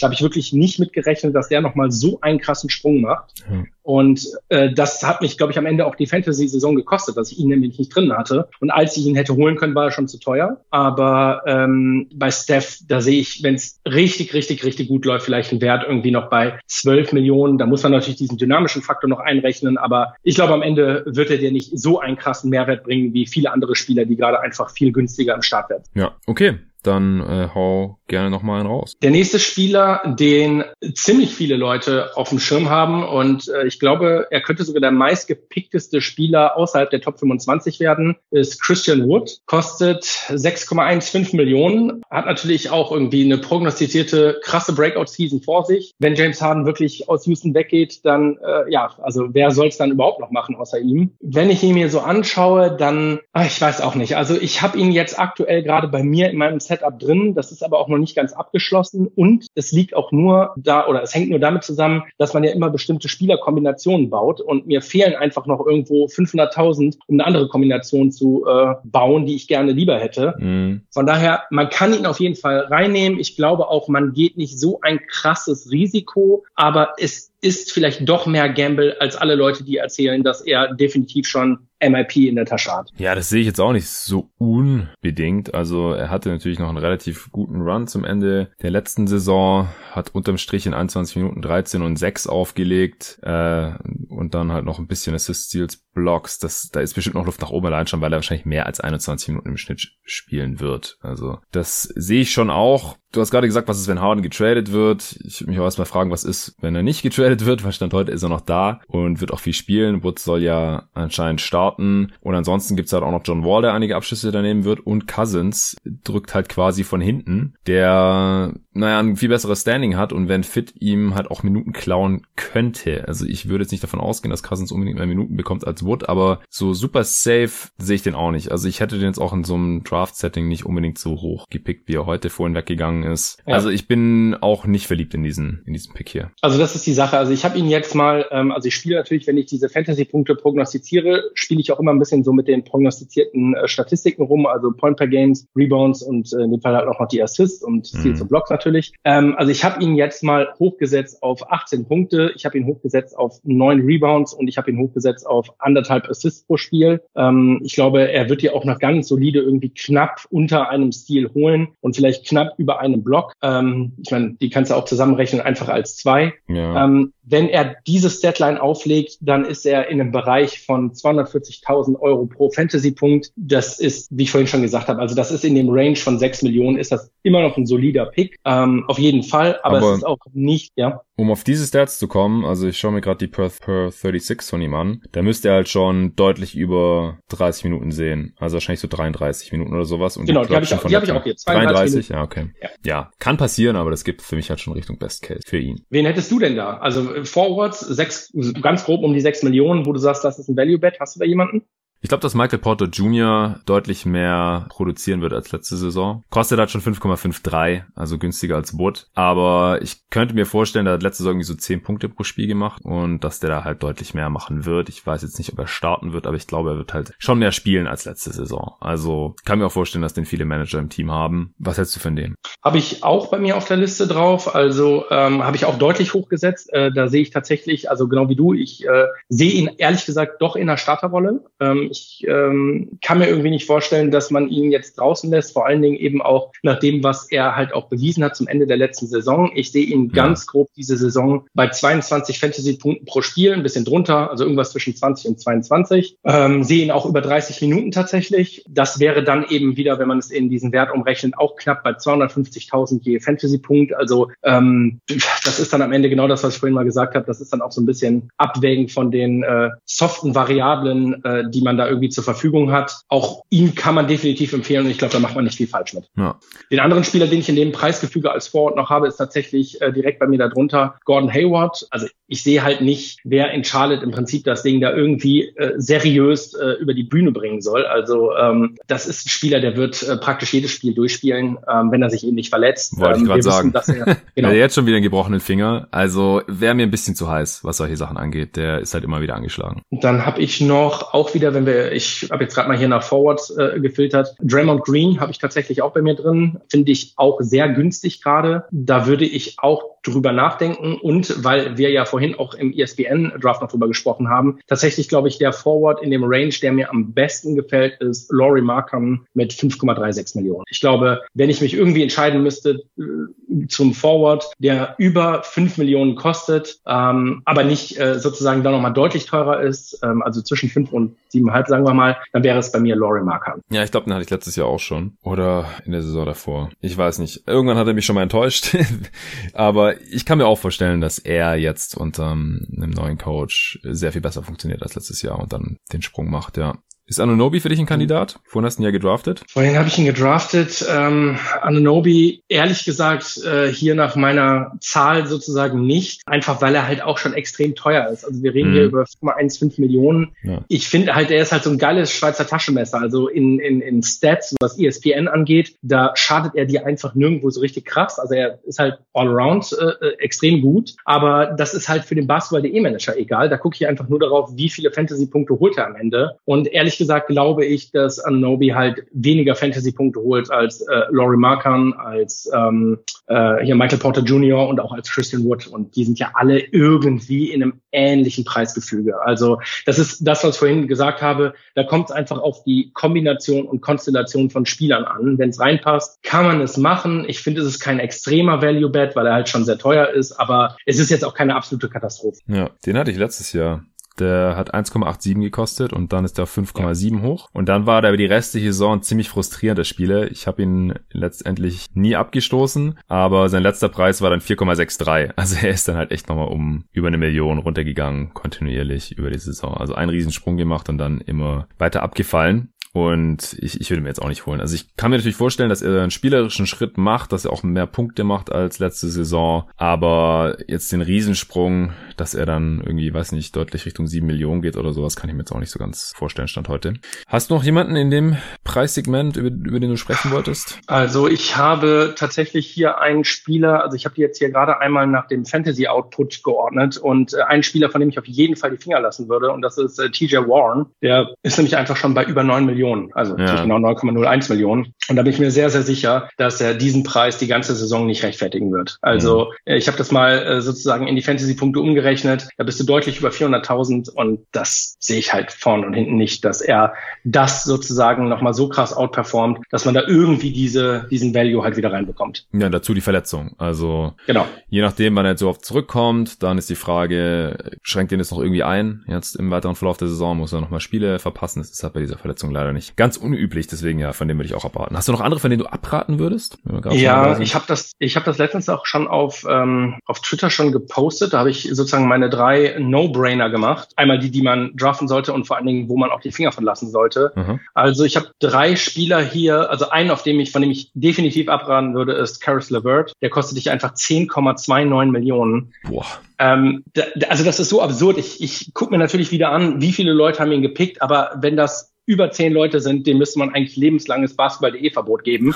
ähm, also das, das, das wird nie wieder auch nur ansatzweise auf den Wert rauskommen, wo er irgendwie happy mit ist. Und der wird auch wieder produzieren diese Saison. Das ist es nicht. Aber um so ein Gehalt zu rechtfertigen, musst du eben ein Top 25 Spieler sein. Das muss man halt immer im Hinterkopf haben. Hm. Ähm, andere Spieler, die ich drin habe, wo ich auch äh, die Finger verlassen würde, ist äh, Jared Allen, auch fast 10 Millionen, auch viel zu viel. Krass. Mhm. Ähm, dann ähm, ja, so Spieler, die zwar eher in so einem mittleren Bereich drin sind. Bruce Brown, Jabari Parker sind auch so Spieler, die viereinhalb, fünfeinhalb Millionen kosten. Das sehe ich ehrlich gesagt auch nicht bei der Produkt, also Fantasy-Produktion, die sie am Ende rausbringt. Und nee. ein Spieler, der auch noch sehr, sehr teuer ist, Rudy Gay, 7,2 Millionen. Mhm. Ähm, ja, also das äh, ist nicht ansatzweise irgendwie wieder reproduzierbar aus meiner Sicht.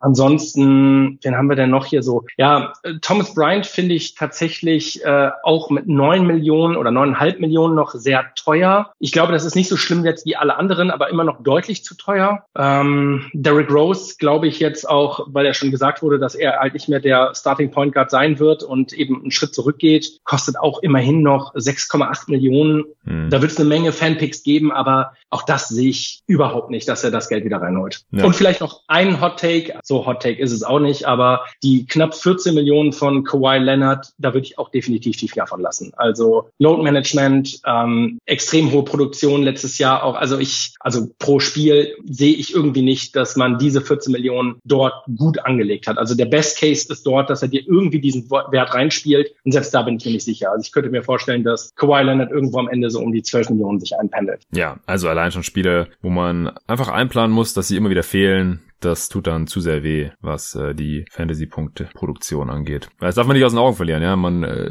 schielt jetzt immer auf die Wertsteigerung und äh, Wertsteigerung des Teams, Wertsteigerung der Spieler und äh, Trades und alles, aber man gewinnt das Spiel ja nur dadurch, dass man Punkte generiert, Fantasy Points. Genau. Absolute auch, das ist auch ganz wichtig, nämlich nicht die, das genau. wird auch mal ganz gerne gemacht bei Manager, dass, dass man per Game schaut, ist auch richtig sozusagen, um ein Gefühl dafür zu bekommen, aber letztlich zählen halt nur die absoluten Punkte und mit Load Management hast du da einfach ein Problem, ähm, weil er halt, wenn er jedes zweite Spiel aussetzt, ähm, ja, oder wenn er dir einfach nur 15 Spiele fehlt in der Saison, ist das eine absolute Katastrophe für 14 Millionen. Ja, genau.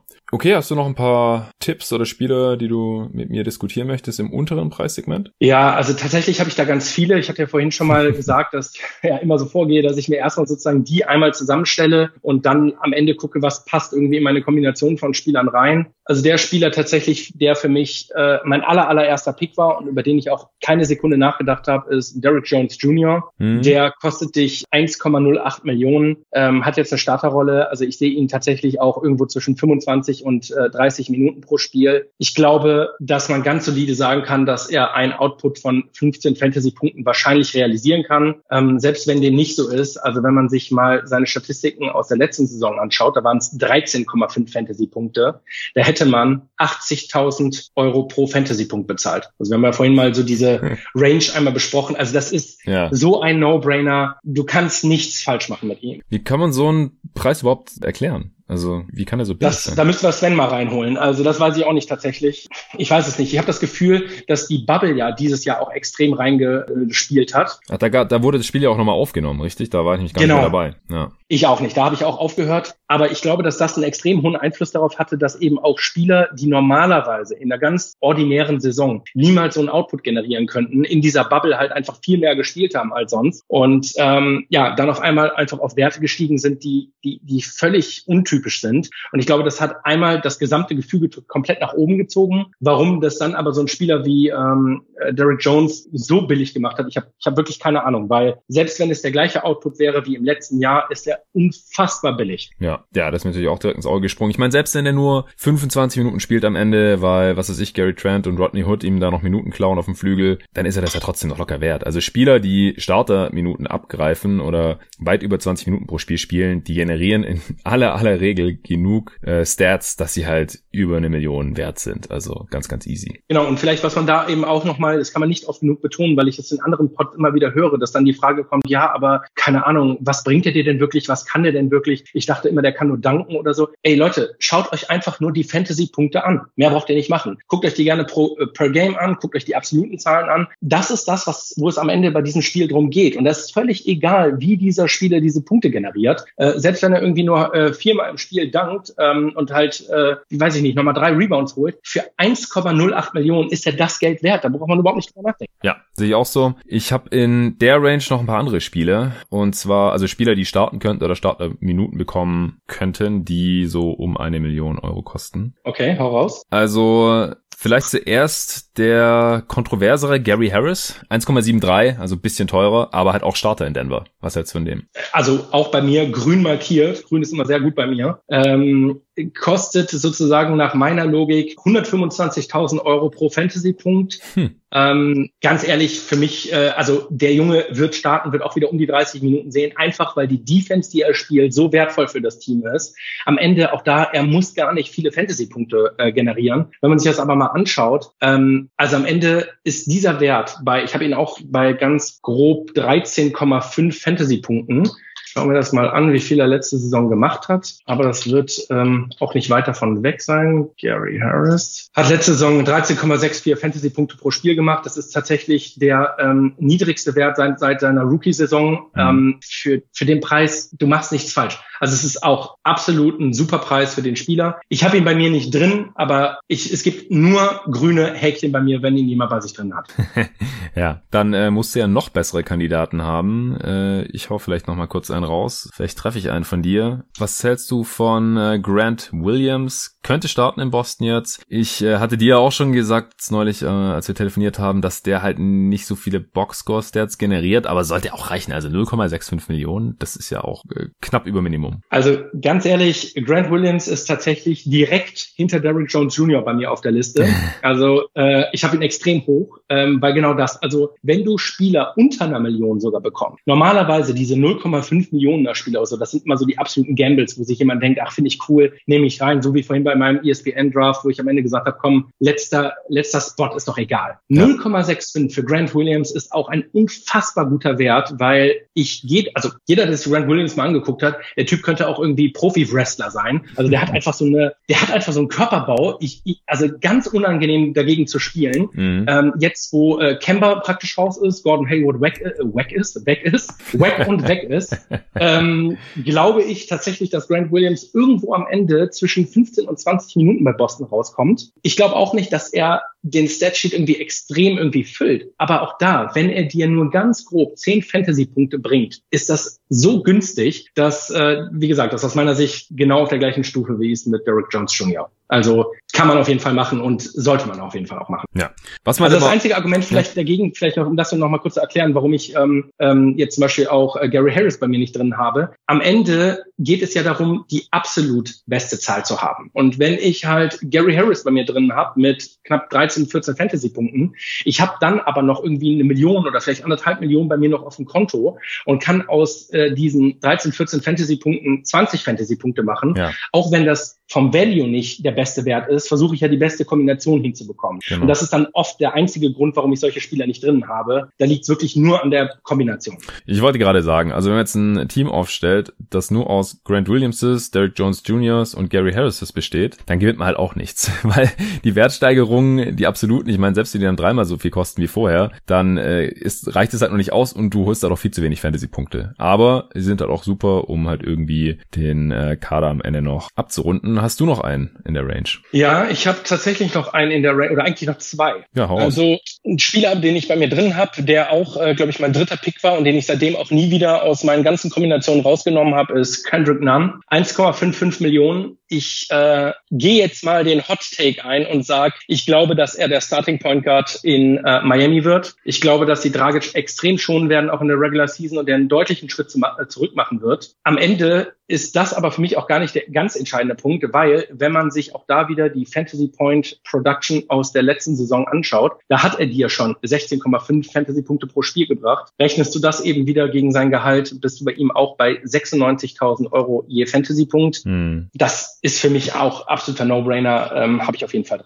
Ja, bei ihm würde ich vielleicht anmerken, dass eventuell die Minuten eng werden da. Das hatte ich ja vorhin auch schon gesagt, als den irgendjemand gepickt hat in der Draft auf, auf ESPN, weil sie haben Avery Bradley reingeholt, sie haben noch Dragic, sie haben Hero, sie haben Duncan Robinson, sie haben Andre Iguodala, sie haben einfach einen Haufen Spieler, die Minuten bekommen. Wie viel sei mal dahingestellt, aber die bekommen wahrscheinlich alle irgendwas zwischen 10 und also alle höchstens 30 Minuten. Wenn viele von den 30 Minuten bekommen, dann fällt automatisch irgendjemand raus. Es gibt einfach nicht genug Minuten. Ich habe mal versucht, diese ganzen Minuten da in Miami zu verteilen und irgendjemand geht immer leer aus oder die spielen alle relativ wenig und weniger als letzte Saison. Anders geht's nicht. Und ich kann mir halt vorstellen, dass es Kendrick Nunn trifft. Trotzdem ist er natürlich extrem günstig, was wahrscheinlich an seiner Bubble-Performance liegt. Anders kann ich mir jetzt nicht erklären, weil, wie du schon gesagt hast, letzte Saison war der eigentlich ganz gut. Kam auch so irgendwie aus dem Nichts. Ich glaube, der hat vor der Saison wahrscheinlich 0,5 Millionen gekostet, oder? Genau, das war tatsächlich der ähm, Preseason-Sleeper, mhm. den ich letzte Saison auch verpasst habe, der einfach in der Preseason super abgeliefert hat. 0,5 Millionen, ja, und hat sich dann so in die Rotation gespielt, hat seinen Wert, keine Ahnung, was er ihn am Ende gesteigert hat, aber das muss man halt auch dazu sagen.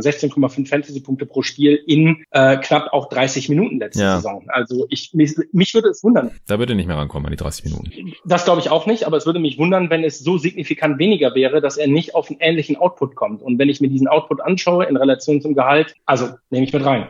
Ja, ich wahrscheinlich eher nicht, aber wie gesagt, mein Team steht auch nicht komplett Hast du Rookies im Team? Ich habe aktuell keine Rookies im Team. Ich habe aber einen bei mir noch die ganze Zeit auf der Liste gehabt, weil ich ihn einfach geil finde. Da haben wir vorhin auch drüber gesprochen. Alexei Pokusewski, mhm. äh, eine Million. Da ich glaube am Ende, der wird irgendwie spielen. Ich glaube, der wird irgendwie am Ende auf so eine 15 Minuten Einsatzzeit kommen und äh, wird vielleicht auch so bei seinen ganz grob 10 Fantasy-Punkten rauskommen. Das wäre übrigens auch ein sehr, sehr guter Wert. Ähm, also wenn man Bock auf ihn hat und Bock auf einen Rookie hat, das sollte man vielleicht noch dazu sagen. Rookies historisch gesehen beim Basketball.de Manager performen eigentlich immer aus. Also wenn du ja. sozusagen immer auf die Rookies gesetzt hättest und hier eben alle durchpickst, äh, dann ist es eigentlich so, dass sie im Schnitt äh, ihren Wert immer vervielfachen. Du hast da auch immer einfach ein paar richtig böse Nieten drin. Also Anthony Edwards oder James Wiseman diese Saison für die Preise oder auch LaMelo Ball will ich nie im Leben anpacken. Ja. Aber gerade bei den günstigeren, ähm, da macht man richtig gute Geschäfte. Mit. Ja, und die haben ja immer je nach Draftposition hier einen festen Wert. Das heißt, genau. der First Pick kostet immer maximal sechs Millionen, glaube ich. Das heißt, letzte Saison Zion hatten natürlich viele drin, bis äh, sich dann ja verletzt hat und ich äh, denke, die meisten haben ihn rechtzeitig auch noch rausgenommen dann. Ich habe jetzt drei Rookies drin hier gerade, Stand heute.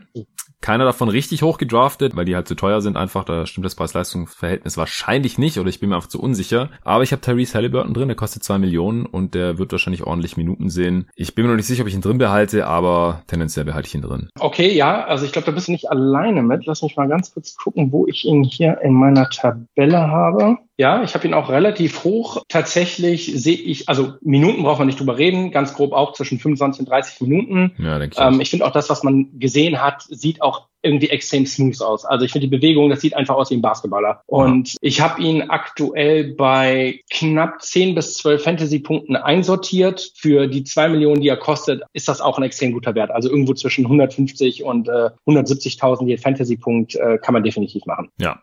Dann äh, Pokuschewski hast du auch schon gesagt, den Case, da würde ich mitgehen. Der sollte bei den Thunder eigentlich genug Spielzeit sehen, um diese eine Million mehr als zu rechtfertigen. Und dann habe ich noch Vankundo Camp Pazzo drin. Ich kann mir nicht vorstellen, dass die Nuggets ihn rüberholen, ihm drei Millionen zahlen oder noch mehr sogar und ihm dann nicht genug Minuten geben, dass er diese halbe Million rechtfertigt. Also mehr als rechtfertigt. Also Campazzo ist tatsächlich ähm, der beste Value-Stil der ganzen äh, Saison sozusagen für mich. Also ich hatte vorhin ja gesagt, dass Derrick Jones bei mir ganz oben steht, aber tatsächlich, wenn ich den Value berechne, dann ist Campazzo ganz, ganz oben. Dann hast du ja doch einen und, Rookie drin. Äh, also zwei Rookies. Nee, ich habe ihn nicht bei mir, ich habe ihn nicht bei mir im Team sozusagen. Ah, okay. okay. Ähm, ich habe ihn hier bei mir auf der Liste, aber ich habe ihn nicht bei mir drin, weil wieder die Kombination. Ähm, ich habe äh, vor ein paar Tagen bei Dre im Podcast gehört, als er über Fantasy gesprochen hat. Da haben sie auch über Campazzo gesprochen. Und da war der Case gegen ihn, dass äh, so ein bisschen die Sorge war, ja, wie viele Punkte, also wo holt er denn seine Stats eigentlich her? Und äh, wird das irgendwie so ein schlechterer Theodosic oder vielleicht auch ein Tick besserer? Mhm. Aber was bringt er dir? Und da sind wir wieder bei diesem Kernproblem, was ich vorhin einmal beschrieben habe. Du musst ja immer Relation, ne? Also Fantasy Output in Relation zum Gehalt nehmen. 0,5 Millionen. Wenn der Typ dir, ich habe ihn jetzt hier mal bei 8,5 Fantasy-Punkten pro Spiel drin, wenn er dir das bringt, kostet er dich 58.000 Euro je Fantasy-Punkt. Also noch günstiger geht's einfach überhaupt nicht. Und äh, wenn man halt einfach seine Kombination so baut, dass man irgendwo ähm, mit einem 0,5er und dann halt einem sehr teuren Spieler eine gute Fantasy-Punkte-Kombination hinbekommt, dann kann man den aus meiner Sicht auf jeden Fall nehmen. Und er spielt Zuckerpässe, der Junge.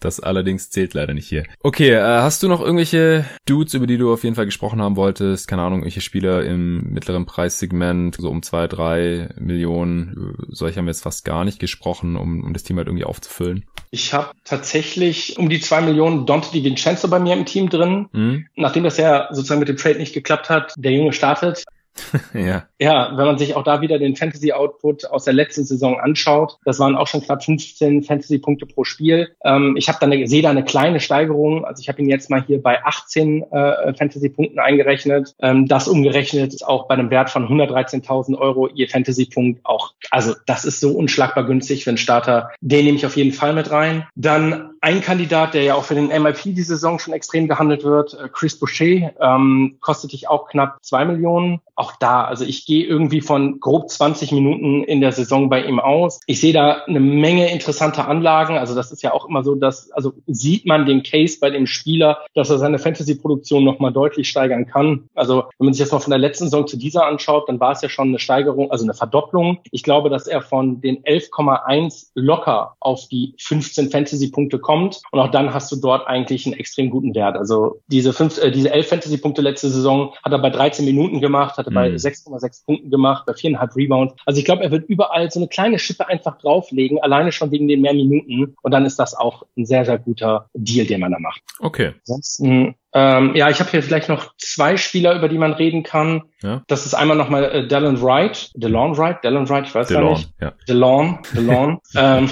ja, auch da, also 15,5 Fantasy-Punkte sehe ich tatsächlich bei äh, Delon Wright. Ich habe ihn, lass mich schauen, hier auch bei knapp über 20 Minuten drin. Wenn man, wie gesagt, nur den Fantasy-Wert aus der letzten Saison nehmen würde, das waren 14,4, davor waren es 15,3, davor waren es 13,6. Also das ist ja so ganz grob der Range, auf dem er abliefert, egal egal was da irgendwie passiert, dann ist auch das ein sehr, sehr, sehr günstiger Preis. Also da kann man mit den zwei Millionen nicht so viel falsch machen.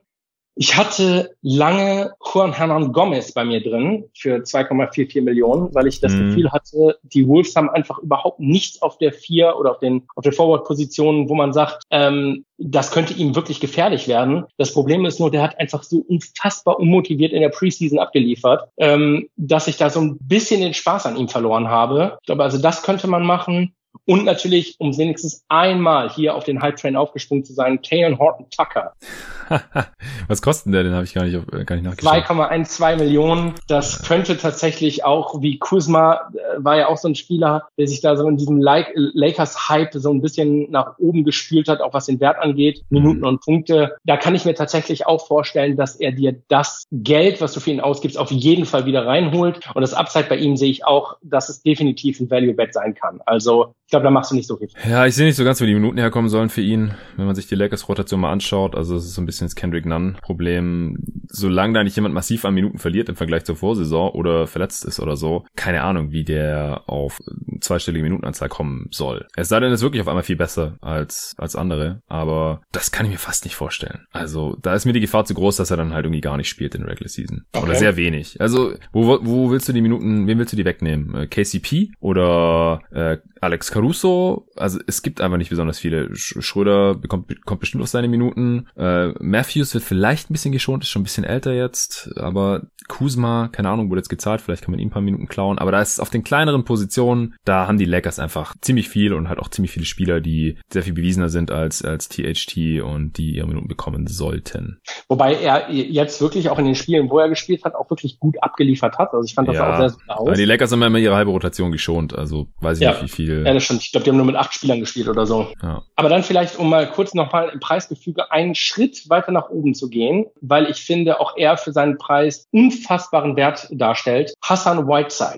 Also für 3,61 Millionen muss ich sagen, auch in der ganzen Problematik, die ich sehe in Sacramento, was die Minuten angeht, für den Preis ist das definitiv für mich äh, ein No-Brainer, was die Center. Wenn er spielt, wahrscheinlich schon. Weil dann spielt er wahrscheinlich auch mehr als 10 Minuten, denke ich. Aber ich weiß es halt nicht. Also Barkley, Holmes, Whiteside, das äh, sind 96 Minuten, wenn da wirklich sonst keiner spielt auf diesen beiden Positionen. Aber Holmes und Whiteside kannst du eigentlich auch nicht nehmen, dann spielen lassen. Bielitzer gibt's auch noch. Dann spielt man vielleicht noch ein bisschen Small mit Harrison Barnes auf der 4. Ich denke halt, wenn einer rausfällt von denen, dann ist es Whiteside leider. Verdient am wenigsten neu im Team. Wäre mir zu risky, dass er irgendwie dann doch okay. zu wenig Spielzeit bekommt. Also den gucken wir uns auf jeden Fall an. Da würde ich tatsächlich sagen, dass er äh, also ich habe ihn hier aktuell bei 20 Fantasy-Punkten eingespeichert bei mir äh, wäre in dem Preisgefüge, wie gesagt, also für das Geld wäre ein absoluter No-Brainer. Ja. Ähm, aber klar, man darf sich auch nichts vormachen. Also so ist diese, diese safen Value Bets gibt es ganz oben ein paar. Umso teurer die Spieler werden, umso riskier ist es halt auch immer. Also ja. jetzt fängt so langsam an, in den Preisbereich zu kommen, ähm, wo man das nicht mehr ganz so günstig kommt. Ja, das denke ich auch. Okay, willst du noch über irgendeinen Spieler unbedingt sprechen? Mm, wen habe ich denn noch bei mir drin? Shay haben wir. Steven Adams finde ich noch sehr interessant, tatsächlich auch für seine 4,71 Millionen. Hatten wir auch drüber gesprochen. Mhm. Das kann ich mir äh, tatsächlich äh, gut vorstellen, dass er den Preis auf jeden Fall, ähm, das heißt vervielfacht, aber auf jeden Fall steigert. Ja, also vielfach bestimmt nicht, aber steigern, ja, sollte eigentlich drin sein. Er wurde auch entsprechend bezahlt, also er wird schon auf seine Minuten kommen. Dahinter gibt's eigentlich nur Jackson Hayes oder man spielt mit Nicolo Melli ein bisschen äh, mit einem Stretch Big da oder mit Zion vielleicht auch mal klein, aber ja, kann schon gut sein, auch dass er da auf seine Minuten dann wieder kommt. Er hat letzte Saison einfach weniger Minuten gespielt, auch als man das von ihm gewohnt war. Und wenn er wieder mehr spielt, dann dann produziert er auch eher wieder. Und dann habe ich tatsächlich noch zwei Spieler, ähm, dann auch schon in dem gehobeneren mittleren Preissegment, und zwar Markel Fultz und Kobe White, ähm, beide bei 4,2 beziehungsweise 4,12 Millionen. Ähm, da sehe ich ehrlich gesagt bei beiden auch eine Steigerung einfach zum Vorjahr für den Preis, für den Output, den sie schon letzte Saison hatten, auch immer noch ein sehr, sehr, sehr, sehr guter Preis. Von daher, äh, die beiden habe ich auch definitiv bei mir. Ja, ich habe schon über die nachgedacht. Über White haben wir vorhin auch schon mal kurz gesprochen. Haben beide nicht so super viel Konkurrenz auf ihrer Position.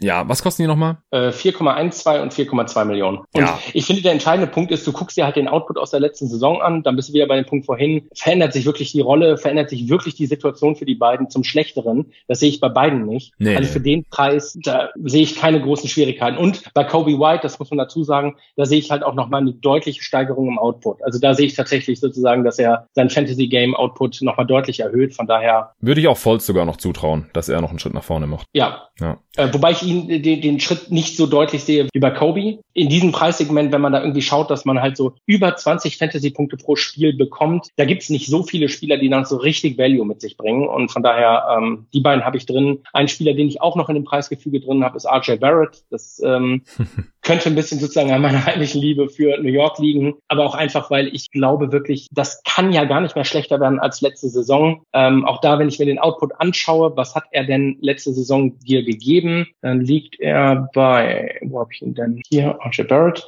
Ähm, dann liegt er da auch bei 15,45 Fantasy-Punkten. Wenn ich das umrechne, dann wären das 273.000 gewesen. Ich gehe schon davon aus, dass er halt einen Sprung nach vorne macht, irgendwo so bei 19, 20 Fantasy-Punkten ist. Hm. Dann sind es schon nur noch 215.000 pro Fantasy-Punkt und dann ist es ein super Preis. Ja, kann ich mir schon vorstellen, dass er im zweiten Jahr einen Schritt nach vorne macht. Andererseits gibt es einfach sehr wenig Spacing in diesem Kader und ich bin nicht so überzeugt von Thibodeau als Coach und die nächste haben auf jeden ja. Fall Katastrophenpotenzial. Ja. Okay, dann soll es jetzt auch gewesen sein. Wir beide sind jetzt auch schon über drei Stunden hier zusammen in Skype und haben vorhin zusammen bei ESPN gedraftet und das kommentiert und dann äh, gab es kurzes Kaffeepäuschen und äh, jetzt quatschen wir schon wieder eine halbe Ewigkeit hier über den Basketball.de US Manager.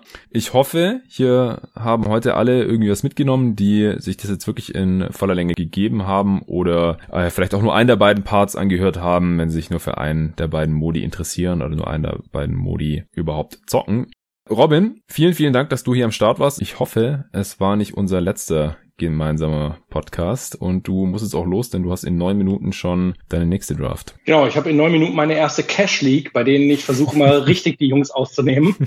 Also davon berichte ich dann das nächste Mal, wenn wir miteinander sprechen. Ich bitte darum. Vielleicht, was wirklich hilft, ist, äh, wenn man vorab den äh, Usern einmal sagt, äh, ab wann sie basketball.de hören und bis wann sie ESPN hören, damit man nicht sich den kompletten Live-Draft geben muss. Ja, ja, ich, ich, ich werde da auf jeden Fall Timestamps in die Beschreibung reinhauen. Ne? Ansonsten, es hat mir super viel Spaß gemacht und äh, ja, ich freue mich, wenn wir wieder sprechen. Yes, auf jeden Fall viel Erfolg und viel Spaß bei deiner ersten äh, Cash League Draft. Jetzt gleich auch natürlich viel Erfolg in den beiden äh, Draft Ligen mit mir. Die eine bei Yahoo, jeden Tag NBA Liga und die andere bei ESPN, die Podcast der Liga und natürlich auch bei basketball.de. Wenn ihr mit uns beiden zusammen in der Division zocken wollt, dann kommt in die jeden Tag NBA Division einfach in der Suchmaske auf basketball.de, wenn ihr euer Team zusammengestellt habt. Jeden Tag NBA eingeben und dann könnt ihr euch dort immer direkt mit uns messen. Da gibt's auch eine Chat-Funktion, da kann man sich vielleicht ein bisschen austauschen. Ansonsten jedem, der in der jeden Tag NBA Fantasy League zockt, viel Spaß. Fünf gibt's ja. Nächstes Jahr wird's das wahrscheinlich dann wieder geben, wenn es jeden Tag NBA dann noch gibt. Darauf arbeiten wir hin.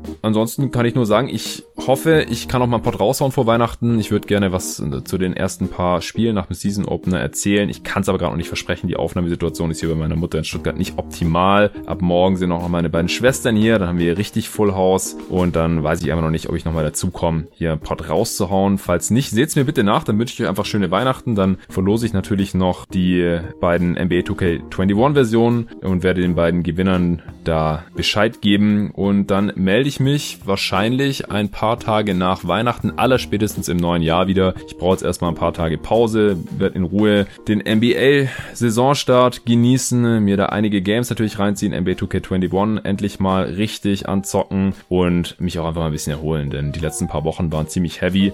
Ihr habt den Output hier bei jeden Tag NBA ja selbst erlebt, die ganzen Drafts. Dann äh, habe ich ja immer noch meinen anderen Job und habe auch noch mein Masterstudium irgendwie abgeschlossen und da äh, muss ich mich jetzt mal ein bisschen von erholen. Jetzt auch mal wieder hier meine Familie sehen, die ich dieses Jahr relativ wenig gesehen habe. Natürlich auch aufgrund von Corona mit denen ein bisschen Zeit verbringen, ein bisschen Zeit mit meiner Freundin verbringen. Also ihr seht, ich werde nicht nur rumliegen und nichts tun, sondern habe da wirklich auch schon Pläne und da äh, werde ich dann einfach ein paar Tage mal keine Pots raushauen, mir quasi ein bisschen frei. Aber dann im neuen Jahr Allerspätestens geht's wieder richtig steil hier bei jeden Tag NBA. Dann tauchen wir direkt rein in die neue NBA-Saison 2020-21. Ich habe richtig Bock, bin schon richtig angezündet und äh, dann wird's früher oder später auch wieder ein Pod mit dir geben, Robin. Auf jeden Fall. Danke dir. Alles klar. Bis dahin.